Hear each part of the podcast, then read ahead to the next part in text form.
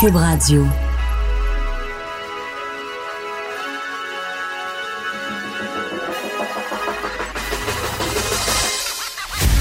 Jonathan Trudeau. Joe, Trudeau et Maude Boutet. Franchement dit. Cube Radio. Bon début de semaine, bon lundi. Aujourd'hui, on est le 25 novembre 2019. Mon nom est Jonathan Trudeau. Bienvenue à Cube Radio. Bienvenue dans Franchement dit. Ma, mon acolyte, Maude Boutet, qui est sur le carreau. Ah, Maude, qui est tombée au combat. Ah ouais, à la fin de la semaine dernière, elle avait un petit foulard, elle filait pas. Vous vous souvenez peut-être que vendredi, d'ailleurs, elle avait une, une voix. Une voix différente. Qui m'a fait dire que je coignais avec Micheline Langto pendant un certain moment. Mais finalement, c'est cette, cette voix-là qui aura flanché au cours du week-end. Euh, Maude qui est. euh, à, comment À fun À fun À fun À- Pas have fun, à fun. Il n'y a plus un son qui sort. Plus rien. Devra envisager des solutions drastiques pour euh, recouvrir la voix. Donc, euh, à défaut d'avoir et Maude et ou Micheline Langto, c'est la grosse voix de Mathieu Boulay qui va m'accompagner. Salut Mathieu. Bon matin! Faut que les gens sachent que c'est ta vraie voix, là. Ben oui. Pourquoi ce serait pas la Non, non, mais ça s'est déjà vu dans le passé des animateurs FM qui se trouvent une grosse voix. Toi, c'est vraiment. euh, Non, non, c'est- de même que je parle dans le corridor dans le bureau. là. Ouais, ouais, c'est ça. Ouais. C'est pas, une voix de fumeur, là. Tu fumes pas. Jamais de ma vie. C'est jamais arrivé. T'as toujours eu cette grosse voix-là. là. Ouais. Ben, d'aussi loin que je me souvienne, là, oui. OK. Hey, Mathieu, gros week-end. Euh, vraiment content de, de, de, de t'avoir avec moi pour euh, aujourd'hui. On verra pour la suite de la semaine euh, euh, comment Maude va aller. Au jour le jour. Voilà, Oh, comme ils disent dans le sport, euh, réévalué au jour le jour. D'ailleurs, gros, gros week-end de sport. Et euh, en fait, tes lieux de la chronique de mode euh, qui est le lundi. D'habitude, on aura l'occasion de revenir sur deux, trois trucs dont je voulais parler avec toi sur, euh, sur le sport. En fin de semaine, il y a eu de la boxe, il y a eu du hockey, il y a eu du football. Go Dinos! Alors, on repart pas là-dessus tout de suite. hein. OK, on se garde ça pour tantôt. Oh, regardez ça dans Parfait. Ouais, Ouais, du monde qui parce n'était pas d'accord avec nous autres. Ouais, Régent Tremblay, entre autres, qui n'était pas d'accord avec nous autres. Euh, donc, on parlera de ça. C'est un, un gros, gros, gros week-end de sport, mais gros week-end de politique aussi, avec euh, le Conseil général euh, du Parti libéral du Québec. Ça s'est passé à Sherbrooke. J'ai eu l'occasion de passer mon week-end dans la merveilleuse euh, région de Sherbrooke, de très, très tôt samedi matin hier après-midi. Donc, euh, de, de, passer le week-end sur le plancher avec les militants, puis c'était bien, bien, bien intéressant. Évidemment, ce qui retient l'attention, c'est le, lancement de la course à la chefferie, finalement, hein. Euh, la course qui, qui est débutée. On a aussi la date de l'élection du euh, nouveau chef. Ça va être le week-end du 30-31 mai. Ça va se passer ici à Québec, suis en face de l'Assemblée nationale, au Centre des congrès de Québec. Deux candidats qui sont confirmés. On savait que Dominique Anglade était là. Euh, dans le cas d'Alexandre Cusson, ben, c'était une formalité. C'est ce qui nous a euh, confirmé samedi matin. J'y reviens dans un instant, mais premier élément qui m'a frappé au cours du week-end, c'est l'attitude des militants libéraux. Moi, c'est un parti que je connais bien pour avoir milité là pendant de nombreuses années. Et tu sais, je reconnaissais pas les militants du Parti libéral du Québec au conseil général qu'il y avait eu à Drummondville au printemps, je pense au mois de mai dernier. C'est la première réunion des militants libéraux suite à la dégelée d'octobre euh, 2018. Pardon. Et on sentait sentait beaucoup de, de, tristesse, de nostalgie, euh, d'amertume. Tu sais, t'es militant libéral, t'es habitué au pouvoir. Il y a beaucoup de militants, entre autres des militants jeunes ou, tu sais, qui sont... euh, ben écoute, même... Enlève 15 ans. là. Mettons quelqu'un qui a commencé de la, po- la politique à 14 ans. Mettons. Là. Ben non, en fait, il y en a presque Oh, pas. Mettons à 16 ans. Ça. Mettons à 16 ans. Moi, j'ai commencé à 16 ans. Ceux qui ont 31 ans, là, début trentaine, en descendant, ils ont connu une année d'opposition, une année et demie d'opposition avec le PQ. Sinon, ils ont juste connu le Parti libéral au pouvoir. là. C'est un méchant downer de se ramasser dans, dans l'opposition avec un parti qui avait jamais occupé le pouvoir, euh, qui est au gouvernement. Donc, on avait senti ça. Une espèce de déroute, c'est ce qu'on sentait au printemps. Et là, en fin de semaine, de l'enthousiasme débordant. Vraiment, là, euh, on a senti que les militants libéraux ont tourné la page, sont plus dans les vieilles, dans les rangs à gaine, les rancunes, puis ah, puis tatati, tatata. Non, ils sont tournés vers l'avenir et surtout, ils sont soulagés d'avoir une course. Surpris que ce se soit passé aussi rapidement que ça, de tourner la page? Ben non, parce que ça fait un an. à un moment donné, au bout d'un an, tu faut, t'es rendu à 25% du mandat de fait. faut déjà que tu commences à penser à, à- à l'après. D'ailleurs, même certains diront, ben, c'était long avant de commencer la course à la chefferie. Quoique dans leur cas, je pense que c'était, c'était nécessaire. Euh, mais ils sont soulagés qu'il y ait une course à la chefferie. Je pense que l'idée d'un couronnement effrayait bien, bien, bien des gens. Comment veux-tu relancer un parti sans, d'un, profiter de, de, de, de- de l'espace public, de la visibilité qu'une course à la chefferie te donne, parce que ça sert à ça. La course à la chefferie te sert aussi à aller chercher des nouveaux membres. Parce que si tu veux que les gens votent pour toi, faut qu'ils soient dans le parti. Donc, les candidats vont chercher, euh, vont vendre des cartes de membres et tout ça. Donc, c'est bon pour les finances, c'est bon pour la visibilité et c'est bon pour les idées aussi. Si tu veux avoir un débat d'idées, si vraiment c'est un parti qui est honnête, qui est euh, euh, euh, qui dit la vérité lorsqu'il dit qu'il veut faire un débat d'idées, se renouveler, ben ça n'en prend des idées. C'est pas juste une personne qui arrive là en disant ben voici ce que je vous propose, parfait, la couronne. C'est pas comme ça que tu vas, tu vas faire de grands, grands, grands débats d'idées. Donc, ils sont, sont contents d'avoir une course. Puis l'autre chose, c'est que c'était la même chose, parce que quand il y a eu le congrès au, printemps dernier, déjà, il y avait la perspective d'avoir Dominique Anglade euh, candidate, puis on sentait pas d'engouement. Encore en fin de semaine, je ne sens pas d'engouement. Assurément, Dominique Oups, petit problème. ça va? Oui, on est toujours en nombre. Euh, assurément, euh, Dominique Anglade euh, est bien positionnée parce qu'elle est là depuis longtemps. elle se prépare depuis longtemps. Donc oui, on voyait les militants avec les t-shirts, ce qu'Alexandre Cusson a appelé les bébelles, les t-shirts, les macarons et tout ça. Il aime pas ça, lui? Ouais, mais je vais revenir dans, un instant. C'est un peu ridicule. Mais il reste que quand on parle aux militants sur le plancher, quand on parle à la députation, ceux qui ne l'ont pas encore appuyé, il n'y a pas d'engouement. Il n'y a pas d'engouement. Puis il y a deux. Moi, je dis qu'elle a deux talons d'Achille. Déjà, un talon d'Achille, c'est plate, mais quand on a deux, ça commence à être malaisant puis inconfortable. Premièrement, il y a le fait qu'elle vient de la région de Montréal. Ça, c'est sûr que ça a des avantages. Elle travaille très, très fort pour se positionner. On l'a vu même sur son site Internet. il y a une petite animation qui démontre le nombre de kilomètres qu'elle a fait depuis l'été dernier elle va beaucoup en région, elle est intéressée, elle veut faire sa marque, démontrer qu'elle n'est pas uniquement une personne qui a une pensée montréalaise. Mais on sent que ça, agace les gens. D'ailleurs, la façon qu'on le sent le plus, c'est de voir à quel point il y a une sympathie naturelle envers Alexandre Cusson qui ne connaissent pas pantoute, juste parce que lui vient de Drummondville. Parce qu'ils disent, ah, Dominique, elle vient de Montréal. Donc, bref, premier talon d'Achille, elle aura à travailler fort pour lutter contre ça. Puis l'autre affaire, c'est qu'elle a toujours bien été présidente de la CAQ, tu sais on l'a questionné en fin de semaine là-dessus à son arrivée au conseil. Puis elle a dit Ah, tu sais, ça me rejoignait plus, ça me rejoignait plus. Moi, je trouve qu'elle se défait assez facilement cette étiquette-là. D'ailleurs, je vais avoir l'occasion de lui en parler. Elle va être en studio demain, euh, demain matin dans l'émission. Tu sais, elle n'a pas juste été militante caquiste, Mathieu. Là. Elle a toujours bien été présidente du parti. Là. Une coche de plus. Tu sais, t'as le chef, t'as le président du parti, c'est pas mal ça. Et les militants libéraux, ils veulent quelqu'un qui a le sang libéral. Ils veulent des, des purs. un vrai rouge. Ah oui, un vrai rouge, le tatoué, là, tendu, comme on dit. Et ça, elle n'a pas ça. Donc, encore là, une autre difficulté. Maintenant, parlons d'Alexandre Cusson aussi, si tu veux bien. Il était attendu, mais vraiment très, très, très attendu. Il devait pas manquer son entrée. Et là, tu aurais dû nous voir, nous, gens des médias, là, on, écoute, on frétillait, on avait hâte qui arrive, là, c'était le show. Puis là, t'es comme dans le, sous-sol, si tu veux, du Delta, là, où est-ce que la salle, le, palais, la salle des congrès, le centre des congrès. Et là, il descend, il descend l'escalier. Tu faut tu descendre l'escalier. Nous, on est juste en bas de l'escalier, puis on l'attend. T'as à peu près 8 Kodak, je sais pas combien de micros, puis LCN est live, RDI est live, puis il descend, puis il tourne à droite pour s'en aller vers la table d'inscription pour aller chercher sa cocarde. C'est un méga fail, ça. c'est anecdotique, mais ça démontre le niveau de préparation, le niveau d'organisation. Le gars vient d'arriver.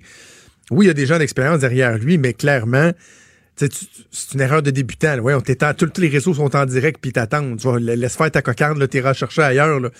Bref, c'est anecdotique, mais quand même, ça donnait le ton. Et ensuite, il est venu nous parler, puis décidé de jouer ça très, très, très safe. Aucune idée.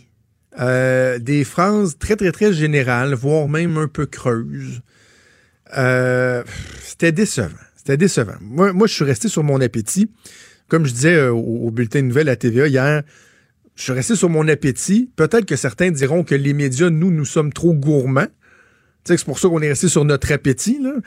Puis que les militants, eux autres, sont moins gourmands puis qu'ils se disent, ben, regarde, on est juste content qu'il soit là, on apprendra à le connaître. Mais il reste qu'au niveau stratégique, moi, je serais arrivé, ne serait-ce qu'avec une idée. je comprends qu'il voulait pas se positionner sur la loi 21, puis parce que déjà Dominique Anglade, elle est sur la défensive avec sa position sur la loi 21. On aura assurément l'occasion d'en reparler au cours euh, des prochains jours. Je ne veux pas nécessairement rentrer dans ce niveau de détail-là aujourd'hui. Mais au moins une idée, tu sais, que, les médias, que les militants puissent retenir quelque chose. OK, oui, lui, ça, c'est lui, c'est ça qui va l'animer. C'est pas ça qui nous a servi. Donc, moi, si j'avais à résumer euh, l'arrivée, l'entrée en scène d'Alexandre Cusson, je parlerais pas d'une entrée ratée, mais je suis pas capable de parler d'une entrée réussie non plus.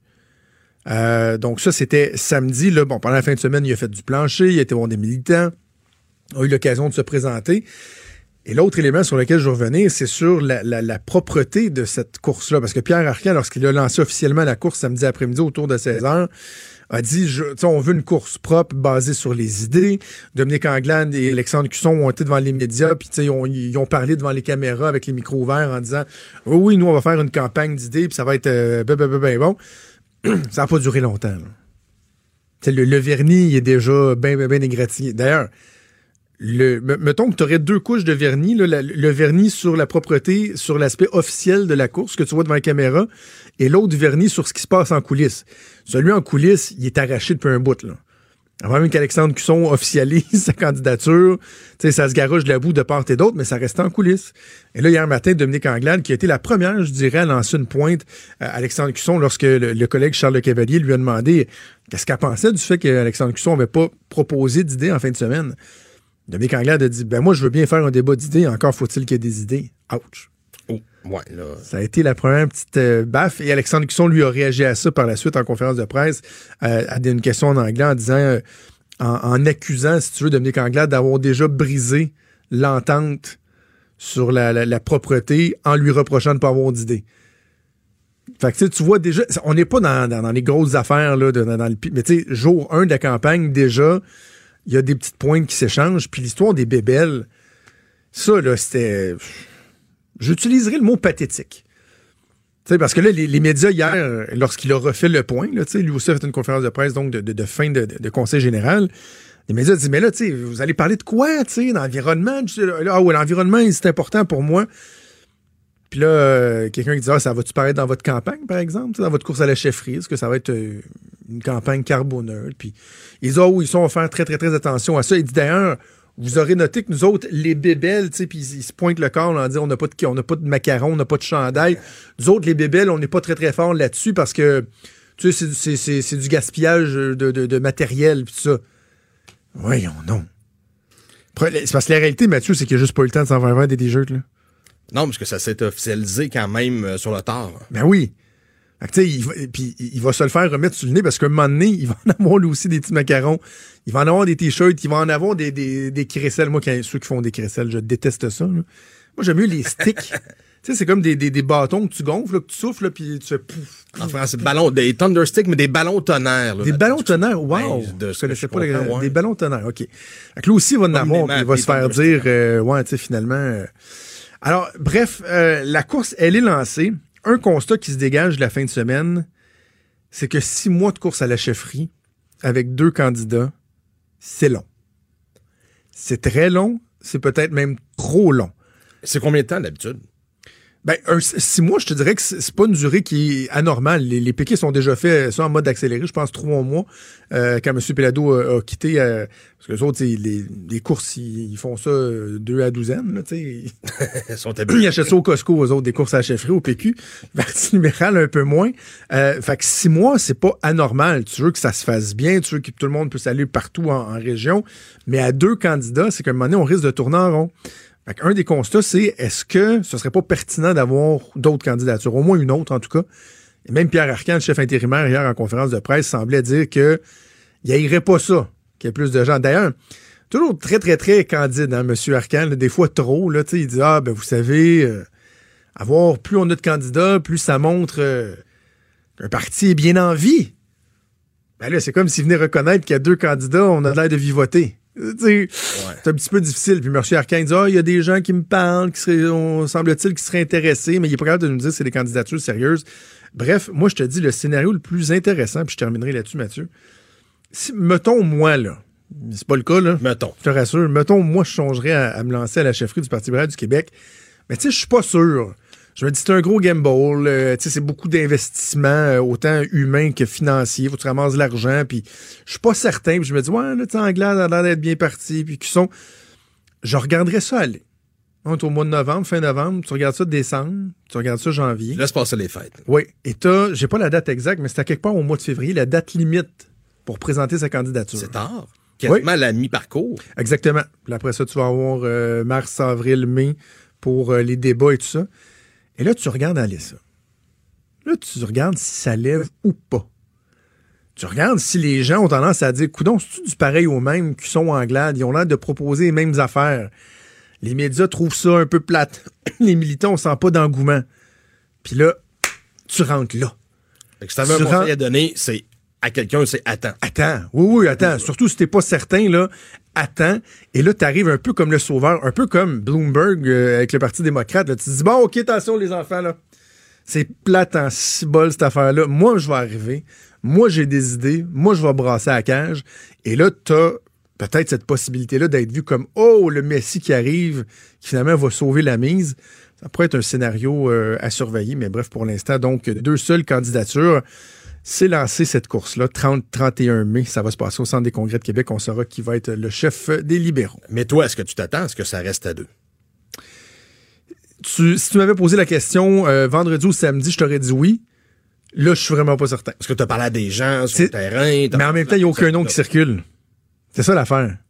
C'est pour ça que quand M. Arcand nous dit euh, Ah, ouais, il y a du monde qui pense que. Puis qu'on lui dit Ah, oui, mais. Qui? Fait que c'est ça. Fait que là, la prochaine étape, ça va être d'essayer de voir qui pourrait peut-être être, euh, être intéressé. Mais pour l'instant, on n'entend pas de nom. Mais, tu sais, moi, avoir un Pierre serré, là, comme celui, là, le outsider qui s'était présenté au PQ, qui faisait juste brasser un petit peu le trouble, qui était le mouton noir, c'est pas, pas intéressant. Ça, ben, ça peut être intéressant pour les médias, mais je veux dire, moi, a un autre candidat ou une, autre candidate, j'espère que ça va être quelqu'un qui, a- quelque chose à dire, qui peut vraiment, va apporter quelque chose, puis qui, a- qui aura une chance de- d'aller chercher la tête euh, du parti. Donc euh, voilà, 30-31 mai prochain, on connaîtra euh, finalement l'identité du nouveau chef ou de la nouvelle chef du Parti libéral du Québec. On aura évidemment l'occasion d'en reparler amplement. Bougez pas, on revient. Franchement dit. Jonathan Trudeau. Et Maude Boutet. Appelez ou textez au 187 Cube Radio 1877 827 2346. Cube Radio. Alors évidemment, depuis une semaine, on entend euh, beaucoup parler des impacts du conflit de travail au Canadien national. Au CN, on parle d'impact sur le transport des véhicules, par exemple, qui sont propulsés avec euh, le propane euh, dans des établissements, même dans, des, dans des résidences, hein, ch- ch- chez des gens qui chauffent avec le propane. Mais aussi des impacts beaucoup, beaucoup chez nos agriculteurs, des impacts qui se font de plus en plus importants.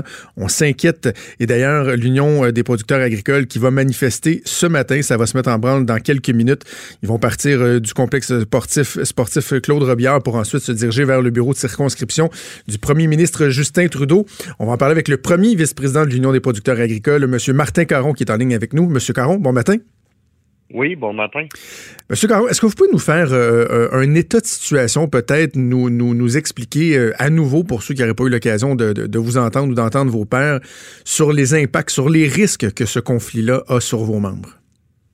Bien, euh, dans un premier temps, il faut mentionner que pour nous, du côté du secteur des grains, entre autres, la pénurie, parce que dans le secteur des grains, on parle de pénurie présentement, c'est-à-dire que les gens n'ont pas de, gaz propane pour sécher le grain. Donc, qu'est-ce que ça veut dire? Ça, ça veut dire qu'on a des récoltes de maïs présentement dans les champs.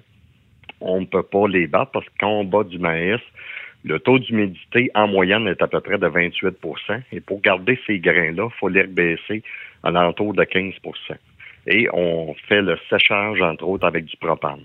Et quand on n'a pas de propane, ben, c'est là qu'est l'impact et qu'on parle d'éléments urgents présentement, parce que je vous dirais qu'on a à peu près au Québec 50% des récoltes qui sont faites au niveau du maïs grain.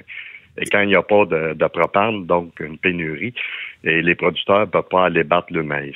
Et ce qui est paradoxal, M. Caron, mais en fait, l'effet aggravant, c'est que déjà, avant ce conflit-là, on, était sensibilisé il y a quelques jours euh, au fait que les récoltes étaient particulièrement difficiles cette année à cause de, de quoi? D'un cocktail météo. Déjà, c'était difficile pour les producteurs, donc ça, c'est un facteur aggravant. hein?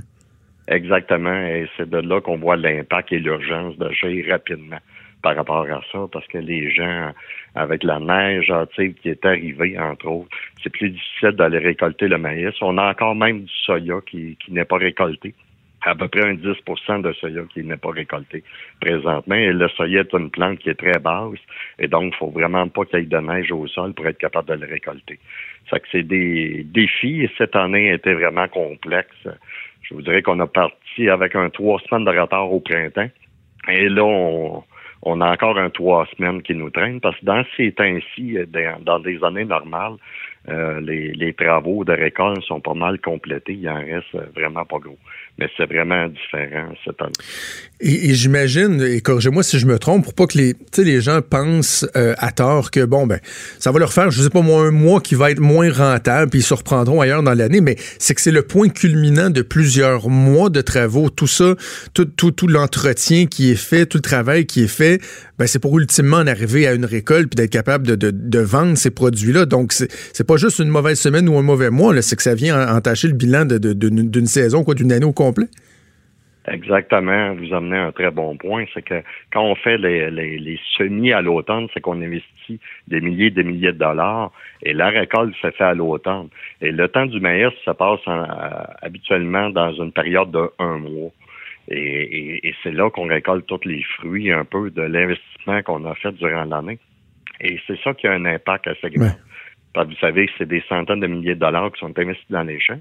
Et présentement, quand on parle au niveau des assurances récoltes, mais les assurances récoltes ne couvrent pas ces, cet élément-là de pénurie de propane. Et ça, ça oh. devient de plus en plus inquiétant.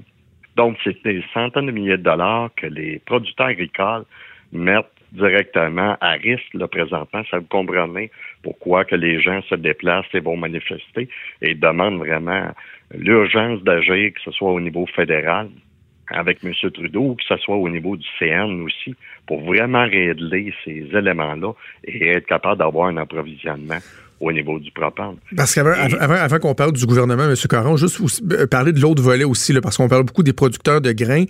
Mais là, il y a les éleveurs aussi, les éleveurs de porc, on parle de, de veaux également, de volailles, qui eux aussi se retrouvent à risque.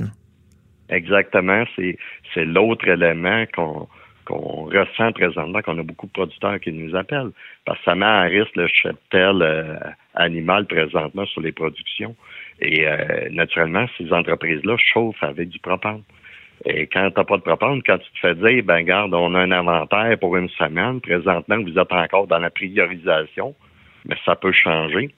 Donc, vous comprenez, ça a des impacts majeurs sur ces entreprises-là aussi, qui se disent, OK, est-ce que j'ai une assurance qui va me couvrir?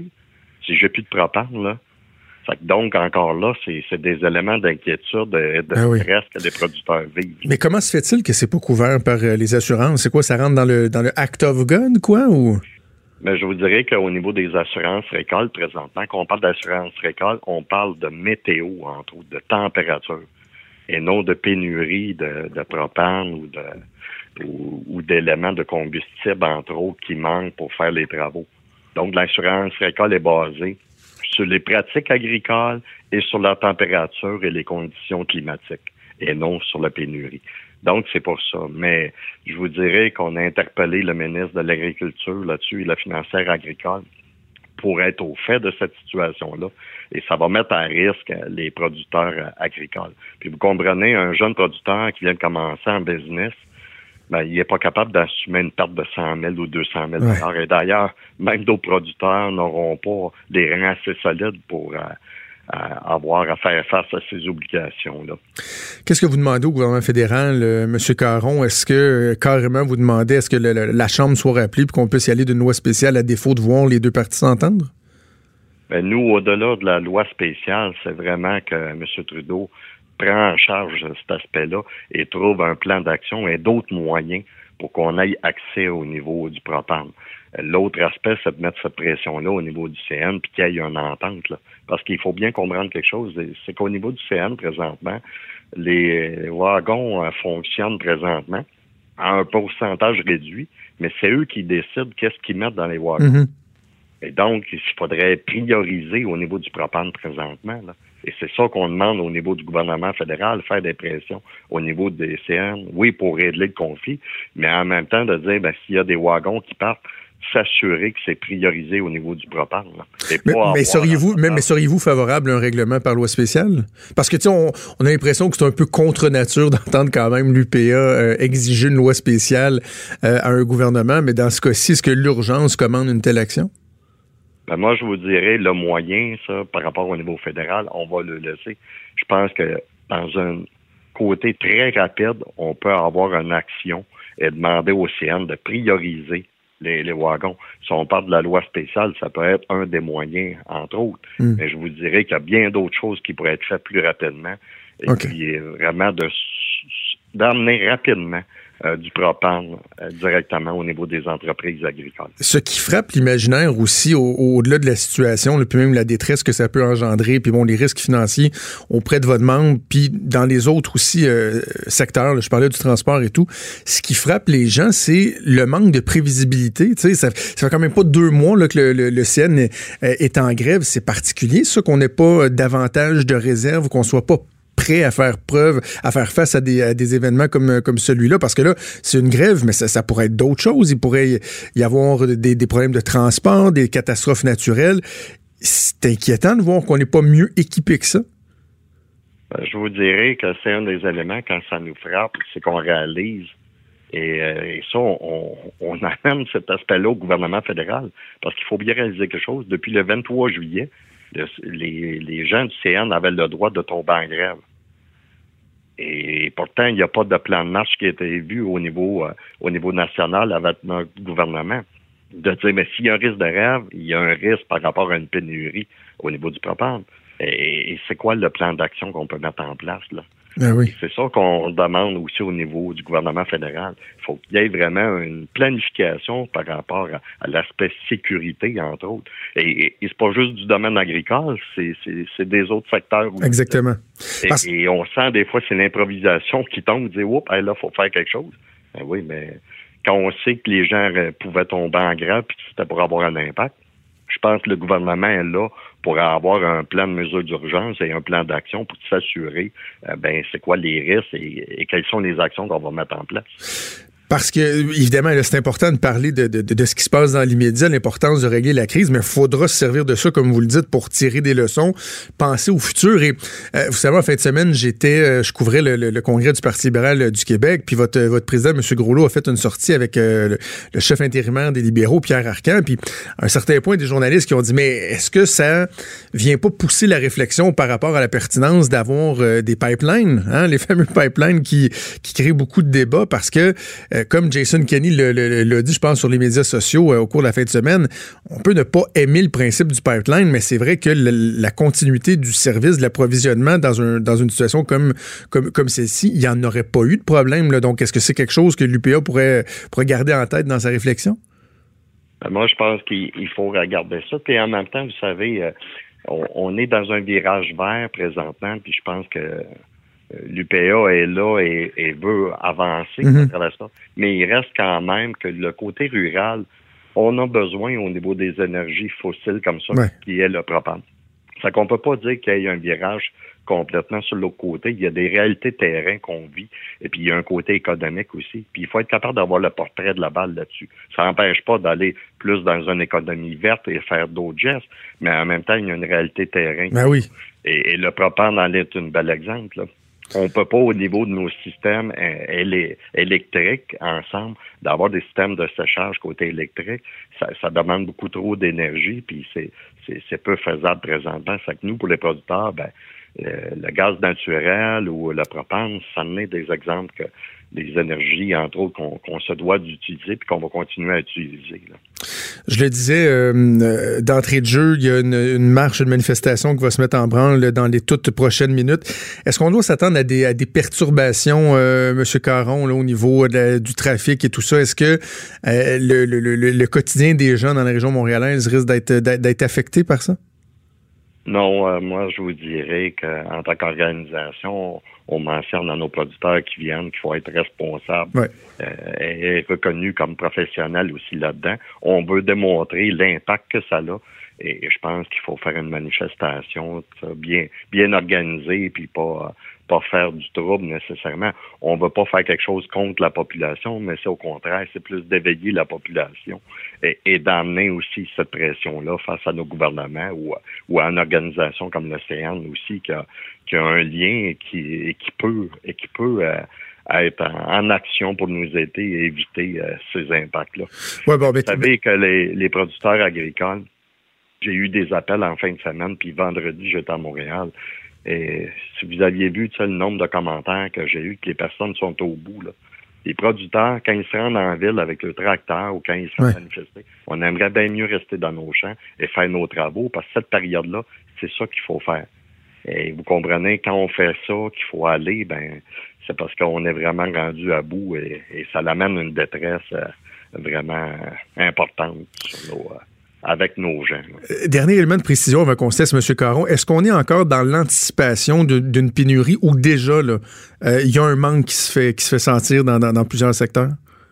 Non, présentement, il y a un manque. Déjà. Hein? Les batteuses sont, sont, sont, dans les entrepôts, les champs sont encore du maïs. Les, les, gens la vivent la pénurie. Là. Et en fin de semaine, j'ai eu plein d'appels pour ça. Je vais-tu avoir du propane lundi, moi? C'est, les gens sont là, ils regardent et il faut réaliser quelque chose. On est quand même chanceux présentement, mais si la température augmente rapidement à des moins 20, ça va avoir un impact euh, énorme. Hmm. Plus de plus besoin de propane pour sécher du grain, encore plus élevé, et puis au niveau de l'élevage aussi. Ça que là, on se dit, cette semaine, on voit le côté température, quelques jours qu'il y, a un redout, mais on ne peut pas avoir une prévision là-dessus. Là il faut vraiment rapidement de régler ce conflit-là. on va suivre ça avec beaucoup d'intérêt. Je pense que la population euh, est derrière vous et sensibilisée, euh, M. Caron. Donc, Martin Caron, premier vice-président de l'UPA, de l'Union des producteurs agricoles. Merci, bonne chance pour la suite. On se tient au courant. Mais merci bien à vous. Merci. Au revoir. Euh, je suis content d'entendre M. Caron dire qu'on va essayer de faire ça dans euh, dans le calme, si on veut, dans l'ordre, parce que oui, on, les comprend de vouloir manifester, vouloir mettre de la pression sur le gouvernement fédéral, mais encore toujours ce principe-là de faire attention non plus, de, ne pas venir empoisonner le quotidien des gens. Je pense que l'attention, ils l'ont, l'appui euh, du public, ils l'ont. Euh, tous ensemble, je pense qu'on peut faire pression sur le gouvernement fédéral, mais c'est pas besoin, par exemple, de, bloquer un pont, de ne pas y aller à la Extension Rebellion. Franchement dit. Jonathan Trudeau. Et Maude Boutet. Appelez ou textez au 187 Cube Radio. 1877 827 2346. Cube Radio. Cube Radio. On va parler de politique avec ma collègue Emmanuel Latraverse que je rejoins au téléphone. Salut Emmanuel. Bonjour. Emmanuel, on vient d'entendre Martin Caron, le premier vice-président de, l'UPA, euh, qui, manifeste en ce moment. On sent beaucoup, beaucoup d'inquiétude, d'incertitude au sein des producteurs et des éleveurs. Euh, quel est l'état de la situation pour le, gouvernement Trudeau? On s'en est parlé vendredi, on sentait qu'il y avait une pression. Est-ce que cette pression-là, elle s'est accentuée au cours des derniers jours? Est-ce qu'elle devient insoutenable? Ben, je veux dire, le, gouvernement est comme pris entre l'écorce et l'arbre et s'est placé dans une situation qui va devenir insoutenable. Nous, ce qu'on entend à Ottawa, c'est que oui, on négocie, tu sais, euh, pas 24 heures par jour, là, mais pas loin, que euh, que le ministre est impliqué, est au courant, qu'on suit ça de près, qu'on pense qu'on peut y arriver, qu'on se donne 48 heures. Très bien, merci. Mais la réalité, elle est mathématique et elle relève du calendrier, là il ne peut pas échapper à ça. Il n'y a pas de parlement en ce moment. Fait que même là, mettons qu'on arrive au terme du 48 heures là, demain soir, et que le gouvernement se rend compte que ça s'en va nulle part, ça. Mais ben, il pourra pas passer une loi spéciale avant vendredi. c'est pas plus compliqué que ça là. Et faites le calcul qu'il y a le, le, le, calcul mathématique pour l'économie canadienne, c'est que si la grève se prolonge, mettons jusqu'au 1er décembre, là, ce qui ce qui serait un scénario où il n'y a pas d'entente dans les 48 prochaines heures, euh, c'est 3 milliards de dollars pour l'économie canadienne qui sont perdus. Aïe, aïe, aïe, aïe. C'est monumental. Donc, c'est une question, on l'entend, de survie économique pour beaucoup d'agriculteurs euh, qui qui voient leur ils avaient ils n'avaient ces agriculteurs là au Québec surtout mais aussi dans certaines régions dans l'Ouest un espoir hein, c'est qu'un petit redout avec du soleil ou pas de neige qui permettrait finalement de finir les récoltes qui étaient en retard. On l'a là mhm. depuis vendredi dernier là, on a une fin de semaine magnifique là, ça aurait été l'occasion pour eux là, de terminer la récolte là. Mais là, ils peuvent pas le faire parce qu'ils ont pas les moyens de faire sécher le grain. C'est comme un cercle vicieux là, dont ils ne se sortent pas. Et rendu au, au 1er décembre, euh, bonne chance, la situation va être pire. Il va faire plus froid, il y aura plus de risques de neige, etc. Et donc, euh, moi, j'espère que le gouvernement a une bonne lecture de l'état de la table des négociations en ce moment et que vraiment les progrès accomplis permettre de se garder une fenêtre de 48 heures, mais il ne faut pas se leurrer. C'est un peu joué à qui tout double de la part du gouvernement en ce moment. là. Ce qui est, euh, problématique aussi, je trouve, pour le gouvernement Trudeau, c'est que certains pourraient euh, accepter ou comprendre que de façon idéologique, il soit pas enclin à se tourner vers une loi spéciale parce que bon, il croit aux relations de travail, au dialogue, etc. Ça, c'est une chose. Mais que ce soit pour des raisons, des considérations politiques, c'est-à-dire que bon, il veut pas que symboliquement son premier geste ce soit de rappeler la Chambre pour passer une loi spéciale. Il veut pas que ce soit les conservateurs qui lui permettent de passer cette loi-là. Ça, c'est un peu dérangeant de savoir qu'il y a le sort économique de, de, de, de tant d'agriculteurs, de tant de gens qui, euh, qui, qui est entre les mains d'un premier ministre qui garde des considérations politiques en tête beaucoup, là, et pas stratégiques. Ouais, mais ça, c'est le problème des gouvernements minoritaires aussi, me diras-tu. Ceci étant dit, je pense que le le problème remonte à une décision antérieure qu'a pris le premier ministre. Celle d'attendre un mois avant d'assermenter son cabinet. Celle de se donner un autre deux semaines de plus avant de rappeler la Chambre. C'est comme si vraiment, après une campagne électorale, ça lui prenait six semaines d'écrire un discours du trône. Là. Je veux dire, même si M. Trudeau voulait rappeler la Chambre aujourd'hui, il n'aurait pas pu le faire. Pourquoi? Il y a encore des députés qui sont pas assermentés? Ah oui. C'est hallucinant, là. Puis pourquoi personne s'est rué à se faire assermenter? Ben, parce qu'il y avait, il y avait pas de presse à se faire assermenter. La Chambre des communes rentrait pas avant le 5 décembre. Alors, vois-tu, il y a comme un cercle vicieux, là, dont, d'une certaine façon, le gouvernement peut pas s'extirper. Et rapatrier tout le monde à la Chambre des communes, ça se fait pas en criant ciseaux, là. Quand les députés viennent des quatre coins du pays, puis il y en a, ils peuvent pas débarquer à Ottawa en moins de 17 heures, là. Je veux dire, c'est c'est aussi simple que ça, là, à cause de l'éloignement, à cause de la distance. Et donc, euh, euh il est comme, euh, je veux dire, je sais pas s'il va à l'oratoire, il allume des lampions, à moins que vraiment Monsieur Monsieur Garneau euh, et le médiateur en chef du gouvernement soient euh, des devins là quant à l'issue de ce qui va arriver. Mais la réalité, c'est que la marge de manœuvre, elle était, elle ne cesse de s'amincir et la situation de toute façon ira pas en s'améliorant malheureusement pour entre autres les agriculteurs et autres au Québec parce qu'on l'a vu, là, il y a un, fameux train là, qui est en route. Là. Ben oui. Mais il est, Le convoi de l'espoir. Je veux dire, il n'est pas arrivé là, là où on se parle. Là. Et donc, avant que ces agriculteurs-là puissent recevoir le propane, il faut que le train arrive à Montréal, qu'il soit déchargé, qu'il soit acheminé, etc.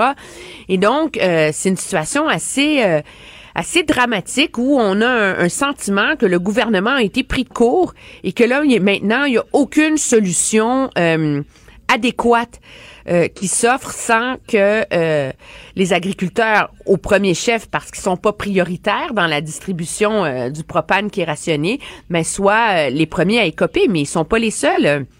Je veux dire, les agriculteurs dans l'Ouest peuvent pas acheminer leur grain vers des marchés, des alumineries, des papetières, des cours à bois. Je veux dire, le, le train demeure quand même une des épines dorsales du commerce au Canada. Et il y a Jason Kenney qui fait dire qu'un pipeline, c'est bon et qu'il n'y en aurait pas de problématique ben, avec un pipeline. On dit que c'est un peu c'est un peu facile parce que le débat sur le pipeline au Canada, il n'est pas sur un pipeline de propane. de propane, effectivement. mais ça, ça, c'est pas la même chose. Le sens même d'un de, de, de, pipeline. Euh, c'est drôle parce qu'en fait, je suis au Congrès des libéraux, puis la question a été posée à Pierre Arcan euh, et à M. Groslot, le président de l'UPA, puis on, a senti immédiatement que ça, ça causait un certain malaise. Personne ne voulait aller là. non, personne ne voulait aller là, mais je pense que il y a quand même Monsieur Monsieur Kenny, bon, il va mettre de l'huile sur le feu tant qu'il peut euh, avant qu'il obtienne ce qu'il veut de la part du gouvernement euh, fédéral. On est dans une guerre de relations publiques et un bras de fer de pouvoir euh, où c'est chacun pour soi. Mais je pense que au-delà de dissiper ses commentaires comme étant de la petite politique, il y a quand même, je pense que ça ramène un niveau de réflexion qu'il faut avoir au Québec autour de l'acheminement euh, des combustibles fossiles. Euh, le pari avait été fait qu'après la tragédie du lac Mégantic, la population, la classe politique euh, se rangerait derrière le pari d'un pipeline parce que du moins pour la vie humaine, c'est beaucoup plus sécuritaire que le train. Là. On peut pas, on peut pas le nier. Là. Ah euh, mais les considérations environnementales sont, sont, sont telles que ce débat-là est devenu toxique au Québec.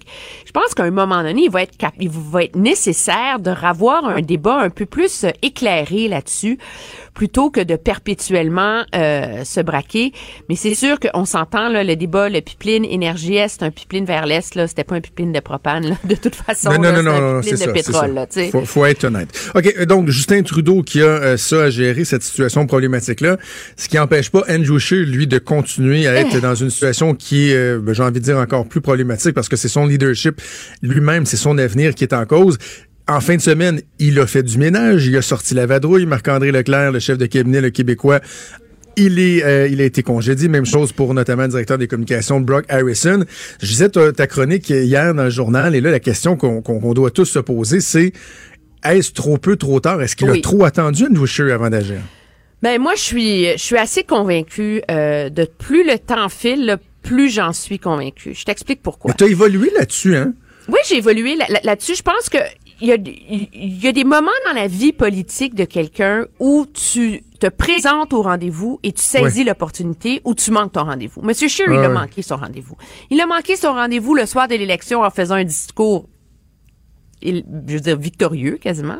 Il l'a manqué au lendemain de l'élection, quand il a encore été complètement à côté de la plaque en termes de ton, comme si vraiment c'était un succès génial, comme s'il n'avait pas compris les résultats.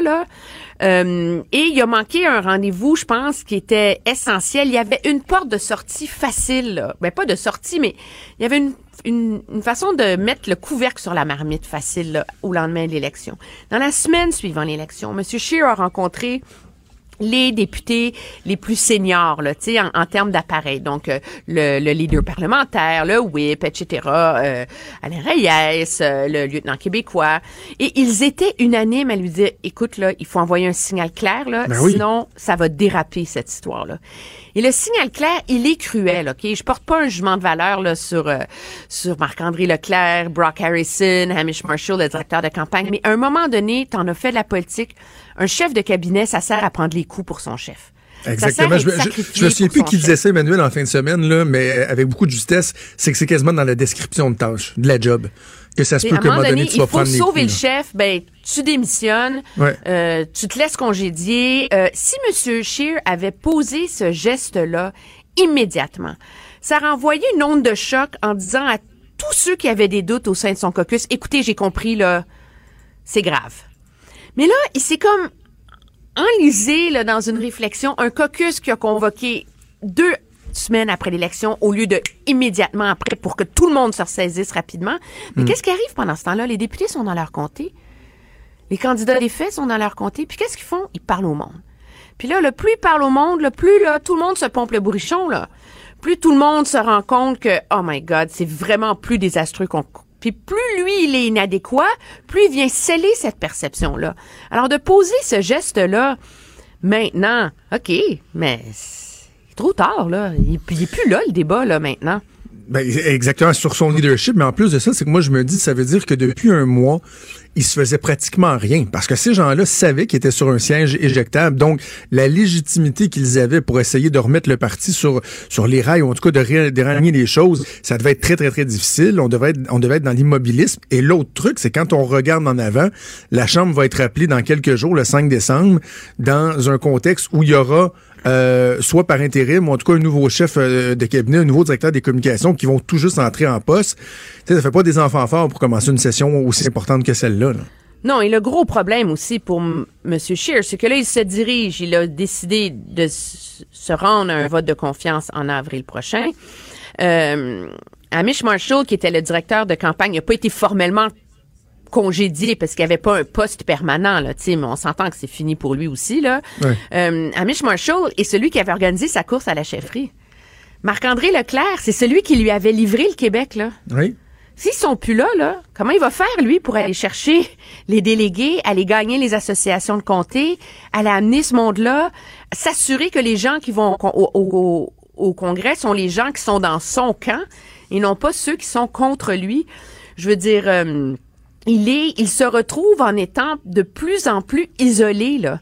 Et c'est ça qui est très, très, très périlleux pour lui, objectivement.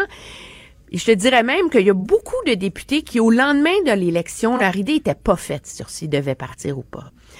Euh, il voulait prendre le temps d'y réfléchir. Il, il- il- c'est quelqu'un que les gens aiment. Hein? And- Andrew Scheer, c'est pas un chef euh, abrasif, bête. Tu sais, il- il- il oui. commande un certain, une affection une loyauté de la part de ces gens. Mais là, quand les gens l'ont vu aller depuis un mois, là, ils disent, mon Dieu, mais ça se peut pas, là, c'est fini, là, sais.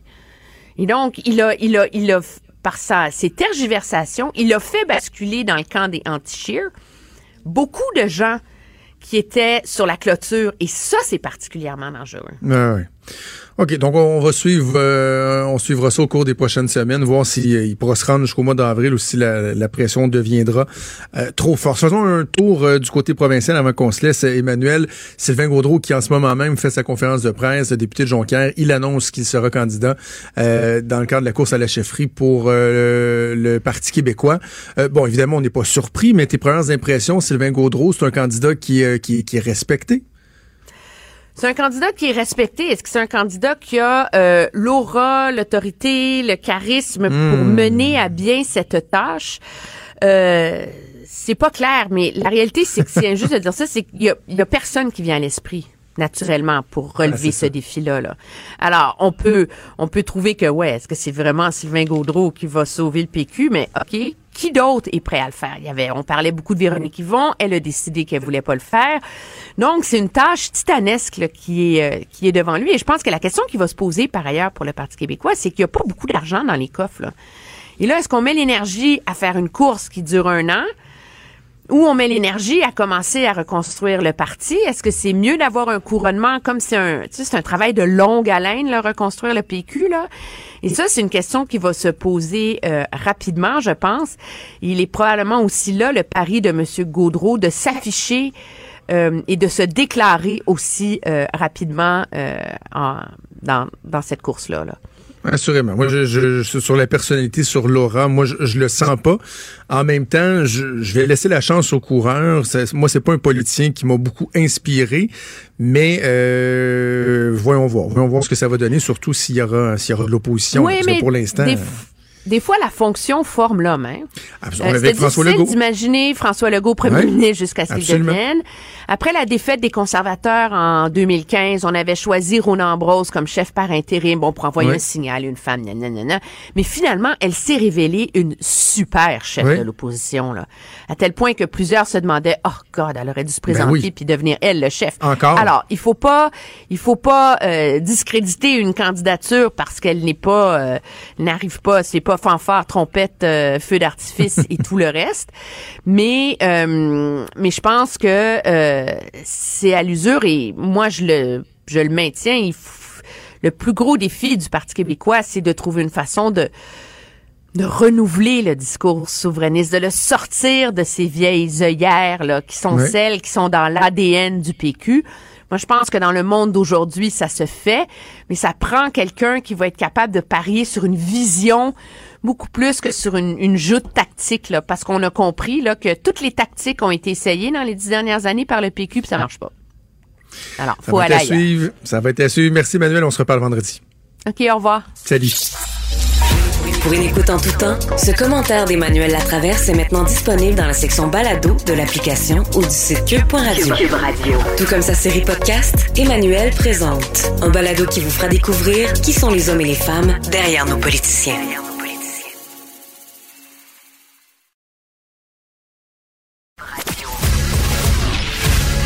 Franc et nuancé.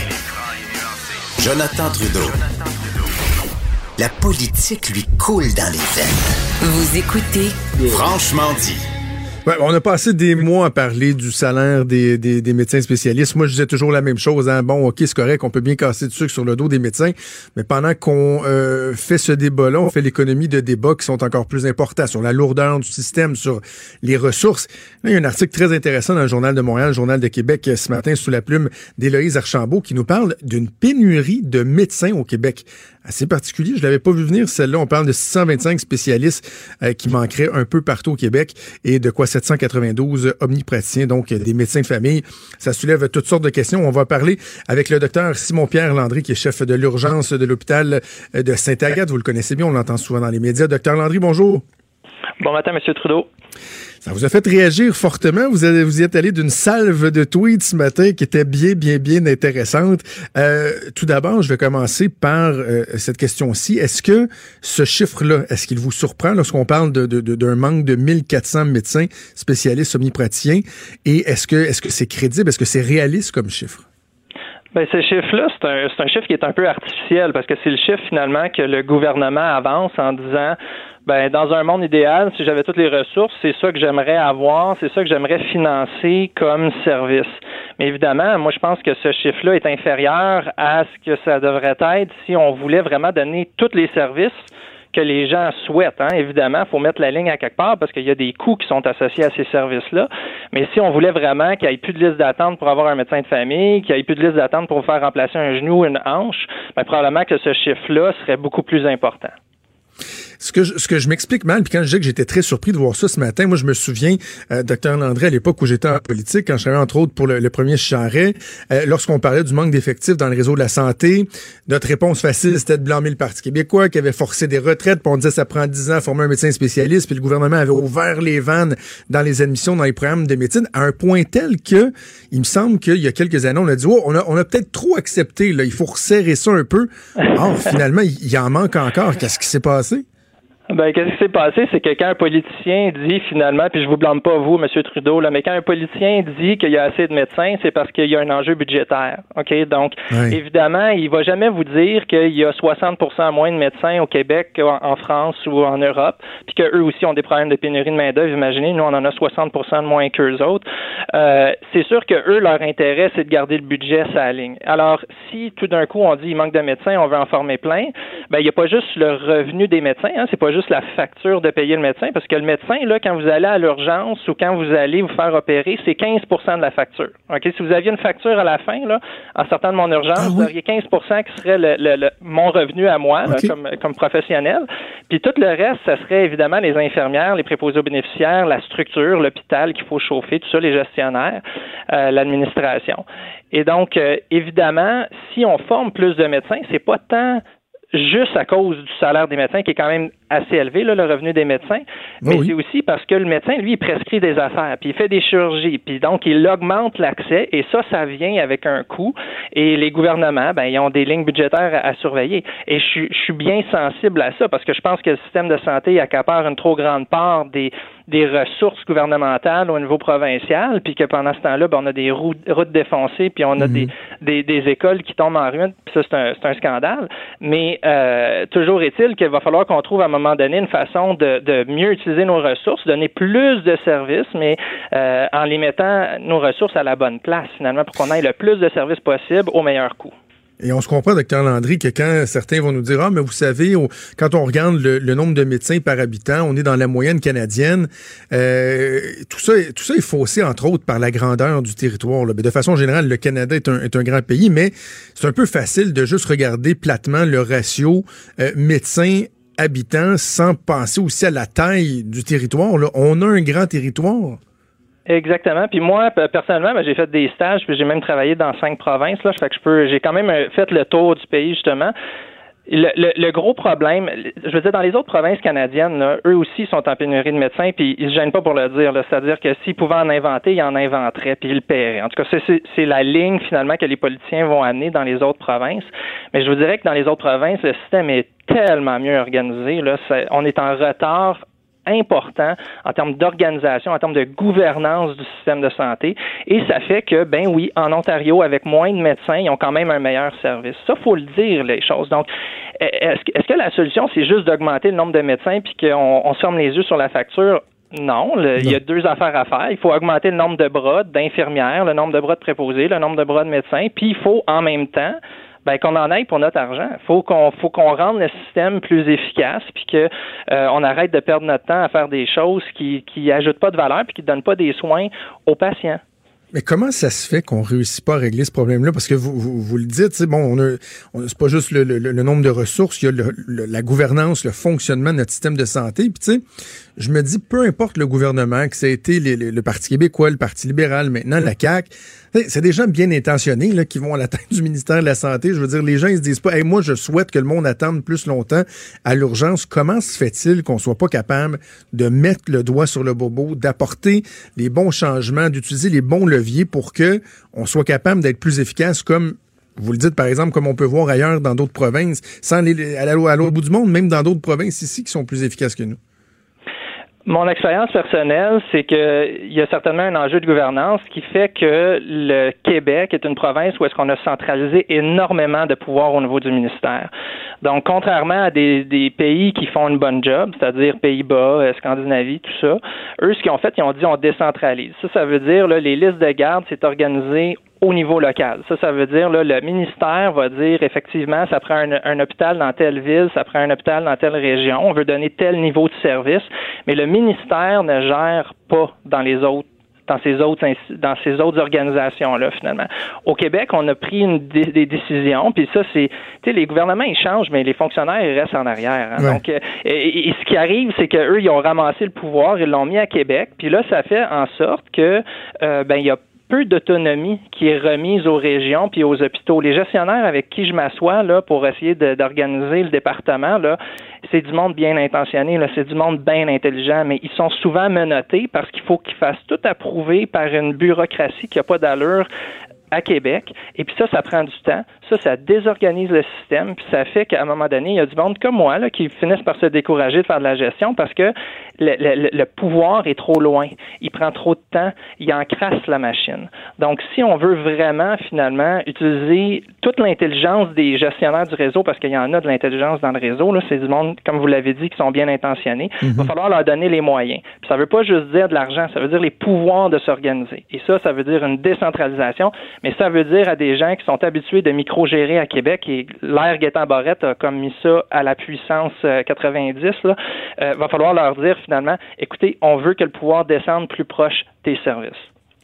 Parce qu'il va falloir améliorer euh, nos services parce que la situation, elle ne s'améliorera pas. Vous l'avez bien mentionné euh, ce matin, notamment dans vos commentaires sur Twitter. Il y, a le principe de l'offre et de la demande qui augmente, notamment lorsqu'on pense au vieillissement de la population. On va encore avoir davantage besoin du service de, du système de la santé avec des, services, avec une offre qui, qui quoi, qui diminue carrément?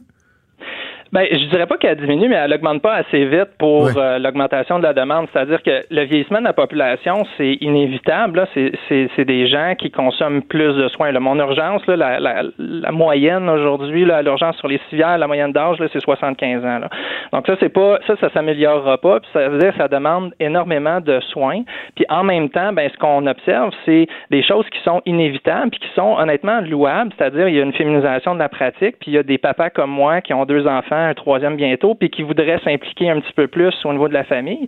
Et ça, ce que ça fait, c'est que ça fait qu'on travaille quand même moins d'heures que nos aïeuls, qui eux avaient une, femme euh, à la maison, enfin qui pouvaient travailler 80 heures semaine. Donc vous avez une diminution effectivement de l'offre de services. Les médecins en moyenne travaillent 50 heures par semaine, travaillent moins qu'avant. C'est ça, parce que ça veut pas dire qu'ils se pognent le beigne. C'est important de le préciser parce que mais non, mais c'est ça, c'est un discours, c'est un, c'est ça, c'est un discours qui, qu'on entend souvent. Moi, pour avoir une, une, femme médecin spécialiste, quand je me fais dire qu'on sait bien, euh, les femmes qui ont eu des enfants, je veux dire, ma blonde a pris deux congés de maternité de, de, de trois mois, puis euh, elle travaille souvent 70 heures par semaine pareil, là. Fait c'est sûr que c'est pas les médecins de l'époque qui ne faisaient que ça de leur vie, mais quand même, il y a, y a, une réalité qui, qui, qui, qui a été modifiée aussi, là. Exactement. Puis il faut les dire ces choses-là parce que se cacher la tête dans le sable en même temps, ça, ça sert personne. Je veux dire, les, les médecins là en grande majorité là, ce qu'ils veulent, c'est euh, avoir une meilleure conciliation travail-famille parce qu'on travaille beaucoup. Mais pour faire ça, ce qu'il faut, c'est faut que le système soit plus efficace. Il faut qu'on arrive là à faire notre job, mais avec euh, de façon plus efficiente finalement. Donc euh, oui, il y a tout ça qui fait que en augmentant la quantité de, de, de demandes, la quantité de monde qui veulent des soins puis en ayant finalement une, offre qui plafonne, ben les gens ce qu'ils voient, c'est une augmentation des temps d'attente. Fait que quand on regarde les statistiques dans les urgences, quand on regarde les statistiques de temps d'attente pour des chirurgies, ben quand ça bouge dans le bon sens, des fois c'est un, un, petit peu, puis des fois ça bouge souvent en fait dans le mauvais sens. Et malheureusement, ben ça, ça peut pas changer tant qu'il n'y ait pas une espèce de que j'appelle un traitement choc en termes de gouvernance. Il faudrait qu'à un moment donné, on dise ben le, le band-aid, il fonctionne plus. Là. Ça prend une chirurgie, là, puis pour vraiment contrôler l'hémorragie, ben, il faut qu'on prenne des décisions qui vont être courageuses. Puis ces décisions-là, non seulement ça serait un de décentraliser le système, mais aussi d'expliquer à la population qu'on peut pas tout se payer, puis qu'à un moment donné, ben, il va falloir qu'on fasse des choix comme société. C'est-à-dire, qu'est-ce qu'on veut se payer? Est-ce qu'on veut se payer les dernières molécules, les derniers médicaments qui coûtent très cher, ou on préfère, avec cet argent-là, embaucher un préposé aux bénéficiaires de plus dans un CHSLD local? Donc, ce, ce type de décision-là, c'est des décisions qui sont difficiles à prendre, mais c'est des décisions qui sont inévitables. Puis ça va prendre beaucoup de leadership au niveau politique pour faire ça. Vous êtes déjà présenté en politique euh, fédérale, notamment. Euh, faire apporter des changements vous-même, c'est une idée qui, qui demeure, qui, qui continue d'être dans votre tête? Est-ce qu'on va vous revoir sur la scène politique? Ah, non, ça je peux vous le dire. On me reverra pas de ah, sur la, la, scène politique. En fait, puis, puis, honnêtement, j'ai été un peu euh, idéaliste à une certaine époque. Là. Je, je, croyais sincèrement, puis je crois encore à ces idéaux-là de la social-démocratie. Euh, cependant, j'ai été très déçu euh, de voir la, la, mécanique finalement de comment ça fonctionne. Puis, puis je dois dire que, tu sais, même dernièrement, je me suis énormément investi comme gestionnaire local, puis j'ai même été médecin conseil là, pour, pour la ministre. Puis ça m'a un peu déçu de voir finalement que les choses sont très très inertes. Hein? Les choses ne bougent pas vite. Et euh, je dois dire que je suis dans une période de ma vie en ce moment où est-ce que je me dis, je contribue euh, à la hauteur de ce qui me reste comme énergie, mais j'aimerais ça finalement que les gens qui sont au pouvoir finalement prennent des décisions qui sont courageuses puis qu'on bouge finalement un petit peu plus euh, rapidement. Merci beaucoup. Ça a été un plaisir, comme toujours, euh, Dr Simon-Pierre Landry, omnipraticien, chef du département de l'urgence de Saint-Agathe. Merci encore. Merci, M. Trudeau. À bientôt. Des débats, des commentaires, des opinions. Ça, c'est franchement dit. Cube Radio. Bon, c'est bien beau d'avoir des conversations le fun hors micro, mais il faut faire un petit peu de radio. On va en avoir en ondes aussi des conversations le fun. il, y a, oui, oui, assurément. Il y a une nouvelle qui m'a tellement fait réagir en fin de semaine. Tu sais, des fois, c'est pas les nouvelles les plus importantes qui te font, euh, qui te font le plus réagir. C'est correct de s'en faire pour la famine au Rwanda, mais on peut aussi, tu sais, monter sur nos grands chevaux pour des nouvelles qui sont un petit peu plus... Euh, on a le droit de faire ça. Hein, Absolument. Euh, Radio-Canada, euh, on a appris que Radio-Canada, euh, que l'ombudsman de Radio-Canada avait eu à étudier une plainte. Une plainte de Mme Sylvie Despatie. J'aurais vraiment aimé, moi, parler à Mme Despatie, mais je ne suis, pas sûr qu'elle aura le, courage de, parler aux médias. Elle, elle a fait une plainte à l'Ombudsman. Je vous raconte ça parce que, bon, la fin de semaine, des fois, vous n'avez pas le temps de lire les journaux. Peut-être que ça vous a échappé. Ça n'a pas eu une, immense couverture. Mais on se souviendra que euh, lors de l'élection du 21 octobre dernier, l'élection fédérale, sais, le moment qui avait le plus touché les gens, ça s'est passé à RDI, Gilles Duceppe, Patrice Roy, bref, tout un panel. Et là, son fils euh, Alexis qui est élu, Alexis Brunel Duceppe, M. Duceppe qui l'apprend en direct. Et là, il y, a, une, intervention avec le journaliste là-bas au local électoral, puis il dit Hey, on va passer le casse d'écoute à ton père. Et là, il y a l'intervention qu'on écoute à plusieurs reprises où il dit Je suis fier de toi, je t'aime mon fils, moi aussi je t'aime papa. Puis a été très touchant. D'ailleurs, le lendemain, on avait parlé avec Gilles Duceppe, puis ça, non, on lui avait fait écouter la séquence. Ça a vraiment été le fait saillant de la soirée. Ben oui. Oui. Moi, je pense que oui.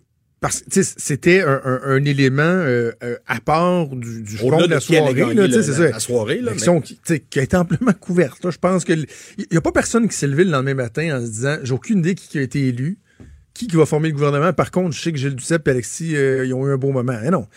on est capable de, tout voir ça. Et là, elle, Sylvie Despatie, elle a décidé de porter plainte pour une couverture qu'elle a qualifiée de inacceptable lors de la soirée du 21 octobre 2019.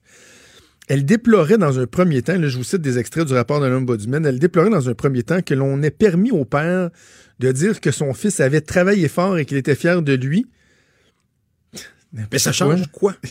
pour sa vie à elle. Et, elle dénonce aussi que Radio-Canada, elle dénonce le fait que Radio-Canada avait envoyé un journaliste pour interviewer le jeune Alexis Brunel du CEP, alors que, écrit-elle, son comté n'est pas plus important qu'un autre. Également dans sa plainte, elle dit euh, que l'on ait donné au père et au fils l'occasion d'utiliser les ondes publiques pour parler entre eux. Et là, elle cite M. Duceppe qui avait dit Dis bonjour à ta mère. Elle dit Waouh, quelle belle information. Faut-tu être pain bêche, sérieusement, faut-tu être pisse vinaigre, pas avoir de vie? Elle doit pas être heureuse dans la vie, hein? Non.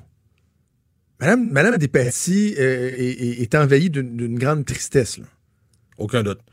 Parce qu'à un moment donné, ça change rien, comme tu le disais précédemment, là, au résultat, à la couverture, aux autres entrevues. Puis là, euh, je me retrouve à défendre Radio-Canada. Ils n'ont pas besoin de moi pour faire ça. Mais dans les faits, ils ont raison. Ils n'ont rien fait de mal dans ce cas-ci. Et j'ai survolé l'entièreté du rapport. Ça parle, euh, c'est un rapport d'une douzaine de pages, le rapport de l'Ombudsman. Eux autres, ils n'ont pas le choix de faire leur travail. D'abord, la direction d'information doit répondre à la plainte. C'est toujours comme ça qui fonctionne. Ensuite, il y a comme une deuxième étape où là, il y a vraiment une enquête. Les gens sont rencontrés. Puis dans le rapport, on apprend comment tout ça s'est passé. Et tu sais, souvent, nous autres, on est dans les médias, les gens voient pas ce qui se passe en coulisses, mais il y a des trucs qui, à la télé, à la radio, vont toujours sortir, là. Tu sais, nickel, tout semble avoir été préparé, mais dans les faits, en coulisses, là, il y a des choses qui s'improvisent, qui se décident à la dernière seconde, il faut être flexible, il faut s'ajuster.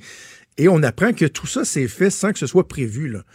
Il y a quelqu'un, on nous dit même la personne qui a eu le flash en, régie qui a dit Hey, notre journaliste, c'est là, pourquoi il passerait pas le casse d'écoute? On va faire réagir M. Ducible. Et l'intervention a duré moins de 40 secondes.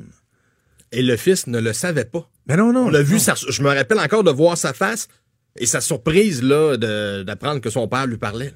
À la limite, on ne sait pas, il était peut-être même mal à l'aise d'intervenir avec son père en non. Je pense qu'il était mal à l'aise. Aurait-il dit oui, on ne le sait même pas.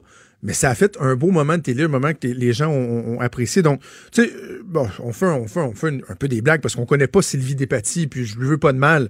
Sauf que c'est comme quand sur les médias sociaux, il y a des gens qui prennent le temps. Puis en fait, vous savez quoi, Twitter même, c'est facile, mais moi, je reçois régulièrement des courriels. Il y a quelqu'un qui va trouver mon adresse courriel de Québécois, qui va m'envoyer là, un 8, 9, 10 paragraphes de haine. Là mais pourquoi? Mais pourquoi c'est qu'est-ce qui vous anime? Ça et aussi, dans le cas de Mme Despatie, je ne sais pas, mais les limites de la partisanerie. De ne pas être capable de faire preuve d'une once d'objectivité. Est-ce que Mme Despatie est une sympathisante libérale? Est-elle une, sympathisante conservatrice ou du NPD? et que pour elle, de voir que Radio-Canada a permis à Gilles Duceppe de dire à son fils qu'il l'aimait en ondes puis de saluer sa mère, c'est donc bien épouvantable, puis ça vaut une plainte à l'ombudsman, puis quoi, il y aurait du monde qui aurait dû être congédié à cause de ça. C'est complètement ridicule. À un moment donné, la partisanerie, mettez ça de côté. Je vais faire un parallèle euh, peut-être un peu boiteux, mais quand même. Je le fais parce qu'on a parlé en ondes vendredi, puis j'ai eu l'occasion de m'expliquer que la principale intéressée euh, en fin de semaine au congrès du Parti libéral, quand je fais un tweet en blaguant, en disant que euh, le slogan de, Dominique Anglade me faisait rire parce que ça disait euh, c'est quoi on préparé demain? De ah comment t'avais dit ça? Bâtir demain.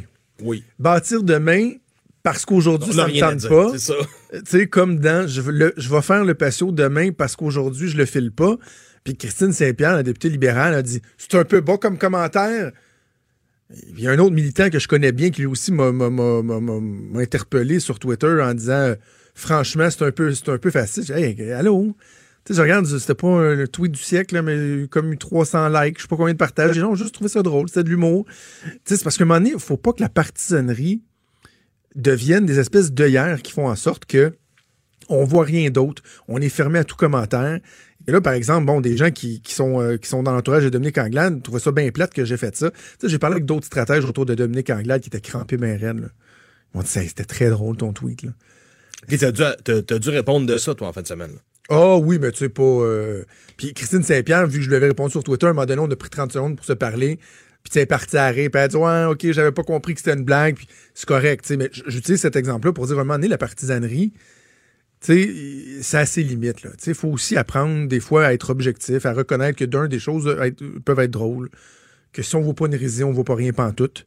Euh, et que tout n'est pas parfait, même si vous prenez pour un parti politique ou, pour une cause ou quoi que ce soit. Bref, c'est euh, Mme Sylvie Despatie. heureusement, sa plainte qui a été qui a été rejetée.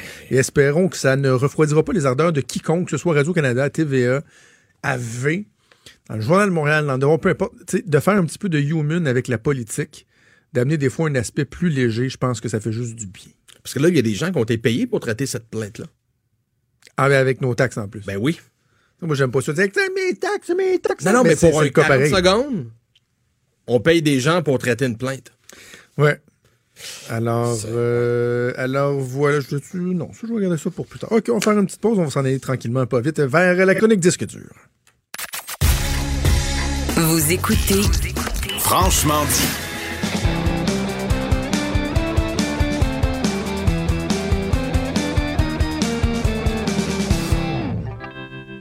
Chronique disque dur avec Stéphane Plante qu'on rejoint en studio à Montréal. Salut Stéphane. Salut Jonathan. Moi, ce que j'aime de toi, c'est que tu es précurseur. Tu as été le premier à nous faire tes bilans de l'année 2019 alors qu'on était au début de novembre. Et eh oui. Tu nous as parlé de Noël aussi au début de novembre. et là, et là, on va faire le survol de ce qui s'en vient en 2020 euh, dans le domaine des biopics. Je fais des blagues, mais c'est intéressant parce qu'on a parlé il y a, un certain temps à quel point il y avait eu des bons biopics euh, en 2019, mais déjà pour 2020, on, s'attend à ce que la récolte soit bonne? Oui, ben ça promet. Surtout, je pense que les producteurs là, flairent la bonne affaire parce que avec le succès, premièrement, ça a fin 2018. Bohemian Rhapsody, gros succès. Pour un biopic, c'est pas le, premier biopic musical qui existait. Mais le succès a encouragé beaucoup, beaucoup euh, de gros joueurs dans l'industrie du cinéma d'y aller de l'avant. Ben, 2019, il y a eu Rocketman, The Dirt avec Motley Crue, dont on a parlé pour traumatiser Mode un peu. Euh, on sent là, que ça, ça devient là, très populaire. Ben, ça fait un, petit moment. Mais là, euh, Graham King, celui qui a coproduit Bohemian Rhapsody, s'intéresse à la vie de Michael Jackson. Michael Jackson oh. lui-même. J'ai l'impression qu'on veut un petit peu profiter de la commotion que suscitait le, documentaire Leaving Neverland. Euh, il a obtenu les droits pour utiliser la musique de Michael Jackson pour son film. Euh, ça, peut-être qu'on se dit, ah, ben ça va de soi, tu as besoin de la musique de l'artiste pour faire le film. Mais il y a des réalisateurs, des producteurs, des fois, qui font sans. Qui contournent cette loi-là. Comme il y, a un film sur Jimi Hendrix qui n'a pas obtenu les droits, c'est sur Netflix, qui n'a pas obtenu les droits de la musique de Jimi Hendrix et qui ont fait un film quand même. Ça vaut ce que ça vaut. Mais dans, mais dans le cas de Michael Jackson, c'est réglé. Est-ce que ça veut dire que la famille est d'accord avec tout le procédé qui va mener au film? Parce qu'on se rappelle, la famille poursuit HBO pour 100 millions de dollars d'avoir diffusé Leaving Neverland. Aïe, aïe, aïe, Donc, ça, ça se poursuit. Et euh, Graham King a promis que ce ne serait pas une version aseptisée de la vie de Michael Jackson. Ben, je pense que personne s'attendait à un film aseptisé sur la vie de Michael Jackson avec tout ce qu'on sait maintenant. Euh, ça promet Combien d'acteurs ça va prendre? Hein? Oh, ça va Parce que tu as, besoin d'un acteur pour l'époque des Jackson 5, mais tu as besoin, j'imagine, de 4-5 acteurs pour faire la vie adulte de Michael oui, Jackson. Ça, ça va être euh, ouais, beaucoup de costumes à prévoir. oui, oui, euh, beaucoup de maquillage. Mais en 2020, il y a d'autres artistes qui vont, vont, voir leur vie sur grand écran. Il y a Boy George sais pas si on se rappelle de Boy George. et voilà, le chanteur de, de Culture Club. Et c'est drôle, parce que dans les années 80, c'était la, grosse rivalité. Là. Étais, soit tu aimais Boy George ou Culture Club, ou tu aimais Michael Jackson. Et il y en a un des deux qui a peut-être perduré un peu plus. Euh, mais MGM euh, s'intéresse à la vie de Boy George. Euh, les gros hits, c'était, ben, tu l'as chanté, Karma Chameleon, Do You Really Wanna Hurt Me? C'est des pièces qui restent dans les années 80. Pas I'll, Tumble For You, Miss Me Blind, une coupe de, de 45 tours, Miss Me Blind. Une couple de chansons comme ça qui sont restées. Euh, mais Boy George a, quand même continué quand Culture Club s'est séparé, est devenu DJ. Et là, maintenant, il est surtout connu comme coach à euh, l'édition australienne de La Voix. Euh, C'était aussi un fan de Kerry Price, mais c'est plus ou moins pertinent de le souligner. Mais hein? oui, Boy George euh, était à La Voix en Australie. Ah, voilà, un petit hit là, qui nous ramène. Euh, Attends, on l'écoute un peu.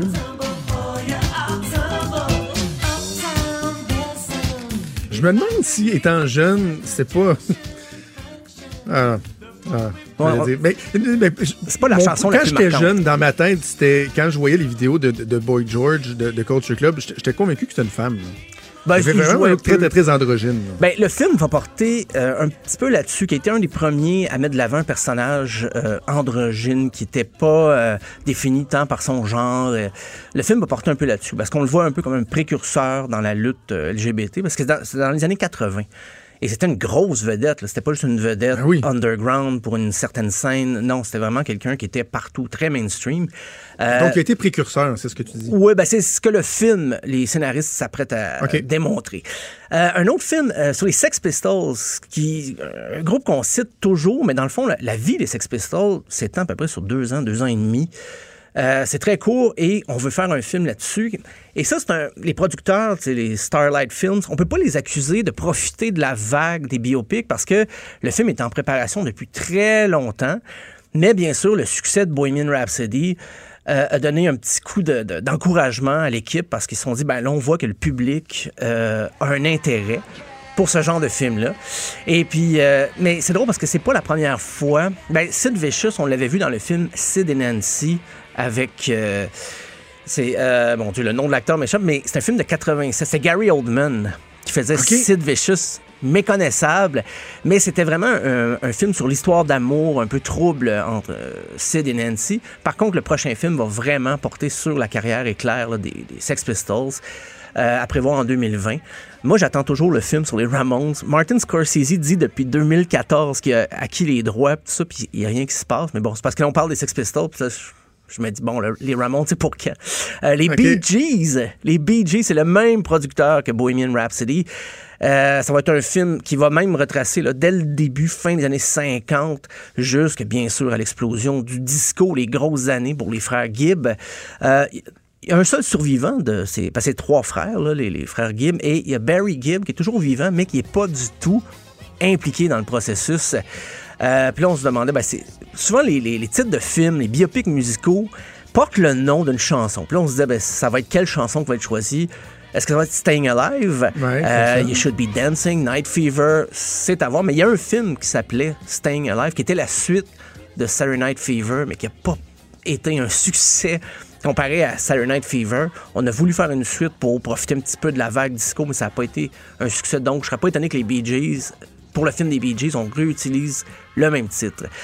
Euh, le prochain, j'oserais dire peut-être Chronique d'un désastre annoncé, David oh. Bowie. Le film va s'appeler Stardust. Ben, la famille s'oppose euh, et le fils, Duncan Jones, le fils de David Bowie, s'oppose au film. Euh, ils peuvent rien faire. Tout ce qu'ils ont fait pour empêcher le, tournage, ils l'ont fait. Même la musique ne sera pas utilisée. La musique de Bowie ne sera pas utilisée. Donc, on va se concentrer ah, sur... Non, mais ils ne devraient pas le faire dans ce temps-là, voyons. Ben, ce qu'ils ont fait pour réorienter le tir, ça va porter plus sur Ziggy Stardust, le fameux personnage alter ego euh, créé par Bowie et on va faire jouer de la musique de l'époque pour retrouver l'ambiance de l'époque et être un peu moins biographique. Mais ça, c'est prévu pour le 25 septembre 2020. Et c'est tourné. L'été dernier, ça se faisait. Donc, c'est pas fini de monter. Mais le 25 septembre 2020, le film Stardust. Je suis un peu sévère. Quand je dis chronique d'un désastre annoncé, c'est que.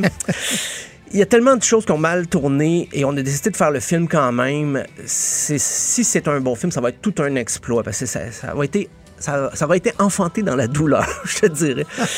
Euh, un film à prévoir sur Amy Winehouse. Là, c'est tout le contraire. La famille euh, a même aidé les créateurs du film. Euh, Mitch Winehouse, le père d'Amy Winehouse, il jugeait que le moment était opportun parce qu'il se gardait un petit gêne, il trouvait que ça faisait pas longtemps qu'elle était décédée, tout ça. Et là, maintenant, il a dit, ben, ça va, elle a quand même eu une carrière, a eu des choses positives malgré tout. Et ça va couvrir de 17 à 27 ans. Euh, donc sa mort de la vie. C'est pas mal sa carrière. De la chanteuse d'Amy Et effectivement. Il y a aussi Aretha Franklin, que j'ai mon erreur, j'allais oublier quand j'ai parlé des grands disparus de la décennie en musique. Euh, elle nous quittait en août 2018. Et là, Aretha Franklin euh, était derrière un peu ce projet-là de film qui va s'appeler Respect elle avait exigé que Jennifer Hudson. C'est pas dur de trouver des noms de films hein, pour ces. Non, non, pas pour du ces grands artistes-là. tu prends le plus gros hit, là, puis c'est pas ben, mal ça. Ouais, la, séance de brainstorm n'est pas trop longue. Et, ça, c'est prévu pour le 14 août 2020. Et euh, il, tourne en ce moment à New York. Donc, Jennifer Hudson, qui bien sûr a accepté, elle a toujours oh. euh, apprécié la, la, la Queen of Soul. Et euh, Aretha Franklin, c'était sa, seule exigence. Vous pouvez faire un film sur moi, mais je veux que ce soit elle qui m'interprète. Donc, ça, ça se prend bien. Euh, Céline Dion, hein, c'est un film. Oui, avec euh, Sylvain Marcel. Sylvain Marcel, c'est Valérie Lemercier qui est une actrice, productrice, chanteuse, humoriste qui, euh, qui fait, qui réalise le film. Elle a scénarisé aussi. Euh, moi, j'ai pas tellement hâte d'entendre si elle va imiter l'accent québécois. On sait que ça donne pas toujours des bons résultats. Ben, en tout cas, on a, su que Sylvain Marcel, lui, n'imitera pas euh, la voix de, de, René Angelil. Hein. Non, parce que c'est quand elle l'a entendu faire ça au début du tournage, elle lui a dit ben, si toi tu l'imites, je vais être obligé d'imiter Céline Dion aussi. Alors qu'elle veut pas vraiment l'imiter, elle veut l'incarner, l'interpréter à sa façon. D'ailleurs, euh, c'est pas le nom Céline Dion qu'on retrouve. Le, le, titre du film, c'est La vraie vie d'Aline Dieu. Alors, euh, c'est, on contourne un petit peu le jeu là-dedans. On s'attend, ça devrait être on pensait que c'est une comédie, mais Sylvain Marcel a affirmé que c'était plus comme une histoire d'amour qui a conquis le monde. En fait, un couple qui s'aimait beaucoup, qui ont décidé de justement conquérir le monde avec la, carrière de Céline. Euh, et j'ai su, la sortie pour euh, La vraie vie d'Aline Dieu est prévue pour le 11 novembre 2020, du moins en France. certains vont avoir une grosse campagne au Québec aussi. Et puis, il y a un autre film, ça je savais pas, scénarisé par le neveu de Céline Dion, Jimmy, euh, qui va se concentrer sur l'enfance de Céline avant même qu'elle rencontre euh, René Angélil. Le film qui est écrit en anglais, c'est prévu pour le marché américain. Ça va être Céline Before Céline. Et la famille Dion a donné son, son aval, le projet, tout ça est approuvé par la famille, donc c'est à voir. C'est vraiment l'enfance de Céline avec ses 13 frères et sœurs à surveiller. Euh, Madonna, elle, euh, il y avait un projet qui s'appelait Blonde Ambition. Euh, Universal appuyait le projet, tout ça. Et Madonna, est-ce qu'elle a lu sur le film? Elle a dit que c'était un paquet de mensonges et que personne d'autre qu'elle pouvait mieux raconter les débuts de sa carrière. Parce qu'on sait que Madonna, si c'est une grande vedette aujourd'hui, elle a eu des débuts difficiles. on l'a, comme, comme danseuse, on l'a refusé à des écoles. Et comme chanteuse, son premier album trouvait personne pour le lancer, le produire. Après, ça a été très bien mais elle n'a pas aimé du tout le scénario qu'elle a vu, Blonde Ambition. Donc, est-ce que Universal va pousser le projet quand même? C'est à surveiller. Sinon, en 2020, peut-être même 2021, euh, un film sur Elvis Presley, hein, parce qu'il n'y en a pas eu assez. Il n'y a pas eu assez de films sur Elvis. Un film sur Bob Marley, et c'est Ziggy Marley qui s'en occupe. Et un autre film sur le couple John Lennon et Yoko Ono. Donc, euh, mais c'est des projets très, très embryonnaires. C'est pour ça que je dis peut-être 2021 mais c'est quand même des projets assez bien avancés, euh, autant dans l'écriture, peut-être pas dans le tournage, mais dans l'écriture et la production. Euh, c'est à surveiller tout ça, j'aurai l'occasion d'en reparler. Sais-tu, tu, euh, en avais-tu d'autres? non, ça fait pas mal le tour. OK, bon, tu dis les biopics sont super populaires. Le premier bio... Ben, allez, y a, quand j'étais plus jeune, c'était pas si populaire que ça. et le premier que je me souviens d'avoir vu et qui m'a marqué, si t'avais à guesser, à deviner Oserais-tu euh, tenter quelque chose? Oh, euh, mon Dieu, c'est. C'est un biopic qui a marqué bien, bien, bien, bien, du monde. Les Doors sur le. le, le... Exactement. Et oui, j'ai Val Kilmer. Ah Avec oui. Val Kilmer. Ah, quelqu'un qui aimait pas la drogue qui regardait ce film-là était traumatisé à vie. Là. Ah oui, c'est ben, Oliver Stone, c'était quand même moi, je pas un fan des Doors, mais j'ai aimé le film. Mais d'ailleurs, moi, j'aime tellement les biopics que je regarde même ceux qu'on dit qui sont mauvais. Je vais les voir pareil, même si c'est des artistes que j'aime pas. Euh, donc, j'écoute pas la musique, mais je, vais quand même voir. Mais celui-là était quand même, moi, qui m'avait bien plu. Je, je suis pas devenu un fan des Doors pour autant, mais il y a une facette intéressante du personnage qui avait ben, été. C'est que euh... pour bien des gens dont je suis, euh, Jim Morrison, c'était Val Kilmer dans le fond. L'image qu'on s'est faite de, de, Jim Morrison, c'était carrément Val Kilmer. Oui, oui. Mec qui l'avait bien personnifié. Je sais pas si tu l'as vu en français. Moi, à l'époque, c'est la seule version qu'il y avait dans ma, dans ma ville natale. C'était quelque chose. Je l'ai revu en anglais après pour me situer un peu mieux. Surtout les moments très, très, très psychédéliques. Oui, sur, la plage aussi, quand il parle avec euh, un espèce d'accent français international. tu dis, hmm, j'aurais aimé que Jim Morrison s'entende comme ça. Voilà. Hey, merci Stéphane. On remet ça demain. À demain.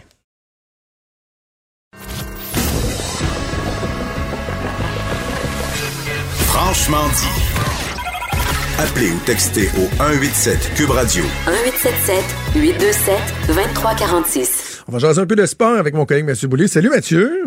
Allô? Euh, grosse fin de semaine de sport, on en parlait euh, rapidement dans, l'ouverture du show.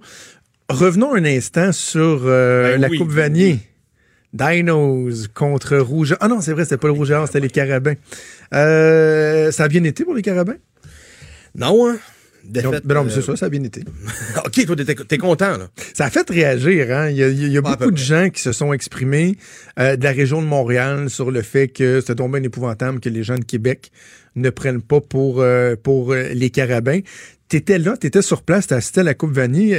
Qu'est-ce que ça a donné, finalement? Ben, premièrement, j'ai demandé à l'organisation du Rouge et Or, qui s'occupait de la vente de billets, à savoir, il y avait combien de billets vendus dans le 5-1-4 et dans le 4-5-0 pour le match. On parle de C'est un très bon flash que tu as eu pareil. Là. On parle de 1300 billets. C'est peu. C'est peu. Il y avait au total 8400 personnes au match. Bon, c'est pas beaucoup, là. C'est de la plus petite foule. Ça fait six fois que l'organisation du Rouge organise la Coupe Vanier. C'est de loin la plus petite foule. La deuxième plus petite était l'an passé, là, avec 12 euh, 500 spectateurs. le Rouge a déjà été absent du match et il y avait du 14-15 000. Bon, cette fois-ci. Oh, OK c'est quand même assez décevant. Ben, c'est que là, et, ça a été évoqué en fin de semaine, c'est que c'est la troisième année d'affilée que Québec reçoit la Coupe Vanier. Un moment donné, il, peut avoir un. d'affilée. Euh, euh, oui, OK. Et là, on, pourrait, il y en a qui parleraient peut-être d'une troisième année parce que le réseau universitaire euh, se pogne le moine puis n'ont pas trouvé encore Ben- qui va l'accueillir. Mais c'est parce que ça se peut que ça s'essouffle aussi. Là. Ben, le Rouge et Or et l'organisation a déjà mentionné qu'idéalement, ce serait pas à Québec l'an prochain. Ouais. Parce que ça fait six fois en dix ans que la Coupe Vanier est présentée à Québec. C'est énorme. Au-delà de- des deux fois consécutives, ça fait six fois en dix ans. Et question quiz pour toi? Dans les six années, quelle équipe a été le plus souvent présente à la Coupe Vanier présentée à Québec? Je dirais les Dinos de Calgary. OK, t'as la bonne réponse quatre Ils fois. sont tout le temps là. Le Rouge et Or trois fois, mais les Dinos quatre fois. Et si on disait quelle équipe a perdu le plus souvent la Coupe Vanier à Québec, ce serait probablement les Carabins. Les... Ils sont même pas clutch, eux autres. Non, c'est les Dinos, honnêtement. Ils l'ont perdu Ah, trois fois sur quatre. Ah, mais les. Carabins l'ont perdu. Les deux fois que les Carabins sont présents à Québec, les Carabins l'ont perdu. Ah, OK. Je voulais tourner le fer euh, un petit peu euh, dans la plaie. Euh, je Mais bref, il y avait quand même 7000 spectateurs de la région de Québec et 1300 de la région de Montréal. C'est ça. Donc, ils sont pas, se sont pas déplacés massivement pour euh, euh, appuyer leur club. Puis bon, ça permet à bien des gens de casser du sucre sur le dos euh, des partisans de la région de Québec. On voudrait qu'ils soient un petit peu moins fidèles à leur équipe. Et ça prenait, là, majorité, ben, c'est pas majoritairement, là, c'était 50-50 dans les estrades. Il y a des partisans de Québec qui ont pris pour les Carabins. En clair, les Carabins ont pas perdu à cause de la foule. là. Vraiment pas. C'était du 50-50, C'est ça. là. À mon avis, ça applaudissait autant pour les Dinos. Puis il y avait pas des milliers de partisans de Calgary, on s'entend, là. Il devait être quelques dizaines, là. La famille proche, puis c'était à peu près tout. Fait que ça prenait, c'était vraiment 50-50 dans les estrades. OK. Gala de boxe en fin de semaine. euh, Marie-Ève Dicker qui défendait son titre contre Ogladis Suarez. Il y avait eu beaucoup de, de, autour de ce combat-là. Je pense que Marie-Ève Dicker est une bonne ambassadrice euh, de la boxe, tout court, pas juste de la boxe féminine, de, la boxe au Québec. Elle est appréciée. Euh, il y avait beaucoup de billets qui avaient été vendus, de ce que je comprends. Et là, ce qui a fait beaucoup jaser, c'est que du monde qui quittait l'enceinte en plein pendant le combat, qui était euh, l'événement principal de la soirée. Là, ben du monde qui se questionne sur euh, l'attitude de ces gens-là qui ont quitté, qui disent ben là, c'est parce que c'est un combat de femmes. Qu'est-ce que tu pensé de ça? Ben, le combat, j'ai j'ai parlé avec quelques personnes qui étaient euh, présentes. Le combat a commencé vers 23 heures, ou à peu près, même un peu dépassé 23 heures. Personnellement, je trouve ça tard, mais c'est très c'est la mode. Le main event, le, le gala principal en boxe commence régulièrement très tard. Et là, 23 heures, c'est pas si pire. J'ai déjà vu, moi, des minuit, minuit 30.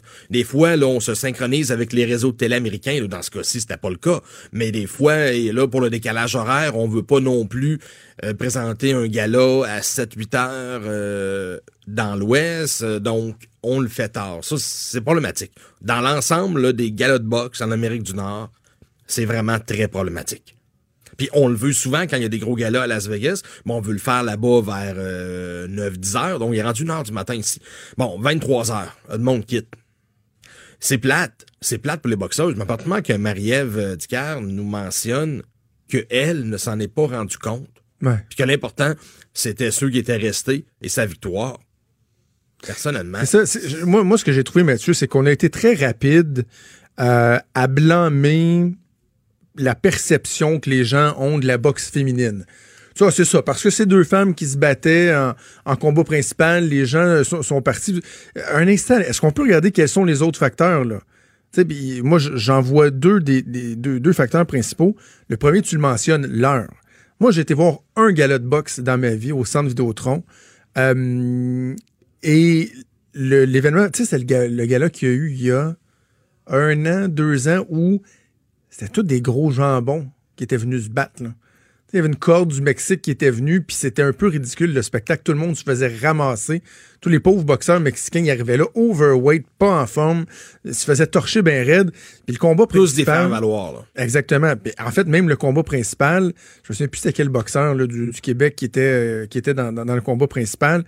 Tout le monde, il n'y avait aucune espèce de question sur l'issue du combat principal. Moi, là, j'ai une gardienne à la maison que je paye à chaque heure. Euh, je suis parti depuis 4 heures avec ma blonde, puis c'était le fun, on était super au restaurant avant, on s'en allait après. On a vu une dizaine de combats de boxe. Il est rendu comme 11 heures. Je m'excuse, mais il était rendu trop tard.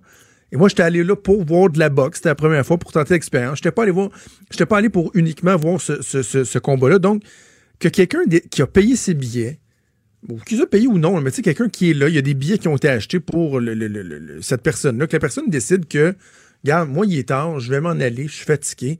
Qui suis-je pour la juger? Ça, c'est le premier élément. Deuxième élément, il y a la qualité du spectacle, qui n'a rien à voir avec le sexe des protagonistes. Là. le coach de Marie-Ève l'entraîneur de Marie-Ève a reconnu que, euh, puis il blâmait ça sur son adversaire au Gladys Suarez, que on, comprend que c'était pas un combat qui était très enlevant. Ben, même Marie-Ève l'a mentionné. Oui. Elle a dit mon adversaire, là, Suarez, était en partie responsable si les gens ont quitté. Ben, tu sais, fait que, t'as le droit aussi, sur ce plate de t'en aller, là. il y a des galas de boxe qui sont faits pour attirer 15-16 000 euh, spectateurs. Il y a des galas qui sont faits pour attirer 7-8 000. C'était un gala intime. C'était un gala qui était vraiment fait en formule concert. Il y avait 2000, 2361 euh, spectateurs au centre Vidéotron. Je pense pas qu'il pense en attirer 20 000 non plus. Non, non, c'était pas un gala, c'était pas un gala prévu pour ça. C'est sûr que s'il y a, je sais pas, quelques dizaines de spectateurs, il peut pas être plus que 2300, même si qui ont charlé, là, il y en avait 2300. Il n'y en a pas plus que 2300 qui ont quitté, là. Si ces gens-là ont décidé de quitter, c'est sûr qu'on s'en aperçoit plus quand on voit qu'il y en a 50 qui se lèvent, qu'on est 2000, que s'il y en a 50 qui se lèvent, mais qu'on est 18 000. Ça passe pas mal plus ben inaperçu. Fait que c'est vraiment pour ça que les médias en ont parlé, puis qu'on a vu ça passer sur euh, les Facebook de ce monde, Instagram, un peu partout. Il y en a qui quittent. Il y en a qui quittent. Combien qui ont quitté là, sur les 2300? C'est comme le huage de Piquet Soubune. On a fait des blagues avec ça, mais de, de, de, conclure que tous les Montréalais huaient piqué Soubune, alors que des fois, c'est une petite ben poche. là, ben non, ben c'est même si on a débattu ensemble. Mais non, c'est sûr que c'est pas la majorité des gens au Centre Bell qui ont hué. quelques imbéciles, mais c'est pas la majorité. je trouve ça dommage que déjà, il y en ait qui le discours. Oh, est-ce que ça veut dire qu'on peut pas au Québec organiser un gala de boxe avec des femmes comme tête d'affiche? Arrêtez, là. Sautez pas aux conclusions. Il y a des billets qui ont été vendus. Il y a eu un spectacle. Il y a des gens qui ont apprécié leur soirée. Qu'il y en a quelques dizaines qui ont décidé de quitter. Euh, c'est la vie, puis regardons plutôt ce qu'il y, a de positif. Donc, on verra quelle sera la, prochaine étape pour Marie-Ève Au chose, printemps, New York, en principe, son plus gros combat en carrière. Unification de titre, de, ce qu'on a compris. On n'a pas le nom de l'adversaire, mais euh, on parle du mois de mars et du côté de New York. OK. Canadien maintenant. Moi, j'étais, à Sherbrooke samedi. Euh, je reviens à ma chambre d'hôtel. J'ouvre la télé. 4-3 Canadiens. Tabarouette, OK. On, on, a une game. 5-3. Hey, tabarouette. Là, j'ignorais qu'avant, ça avait été 4-0. Et finalement, le Canadien qui a réussi à perdre cette game-là, ça fait plusieurs défaites d'affilée qui collent. Est-ce que Liab est aux vaches, Mathieu? Ben, est-ce que Liab est aux vaches? Il est encore tôt en saison, mais c'est sûr que ça peut laisser des séquelles, une défaite de même. Moi, ça me faisait penser, je sais pas si tu vas t'en rappeler, là, 10 ou 11 ans le Canadien perdait 5-0 à Montréal contre les Rangers. C'est une remontée historique. Milieu de deuxième, premier but, bon, au moins le Canadien ne se fera pas blanchir. 5-1, 5-2, 5-3. Finalement, 5-5 tard en troisième période. Ça s'en va en fusillade. Le goalard du Canadien était Christophe Huette, fait un bout. Et lui qui a compté le, lui qui a marqué le but vainqueur du Canadien, Sakou Koivu. Sakou! Et c'était 5-0 pour les Rangers. Oui, je me milieu de, de deuxième période. Victoire du Canadien, c'est 5. C'est comme 10-12 ans plus tard le, le retour du balancier, mais ça fait mal. Quand tu mènes 4-0 quelque part en deuxième période, parce que c'était 4-0, tu l'as mentionné, 4-3, malgré tout, le Canadien revient de l'arrière. Euh, revient de l'arrière. Le, Canadien augmente l'avance à 5-3. Et là, les Rangers marquent encore 3 buts de suite. C'est pas compliqué, là. En deuxième période, les Rangers ont marqué 3 buts en 3 minutes. Et en troisième période, les Rangers ont marqué 3 buts en 6 minutes. C'est inacceptable. Donc, les Rangers ont marqué 6 buts en 8, en 11 minutes, si je, calcule bien, là. 6 buts en 10, 10 11 minutes. Qui était blâmé? C'est-tu Carey Price? tu la défensive? C'est. Ben, j'ai seulement vu les faits saillants parce que j'avais un speech, je regardais pas le match, mais là, quand j'ai vu, moi, je me fais texter, le Canadien mange une. Moi, je, réponds. C'est combien?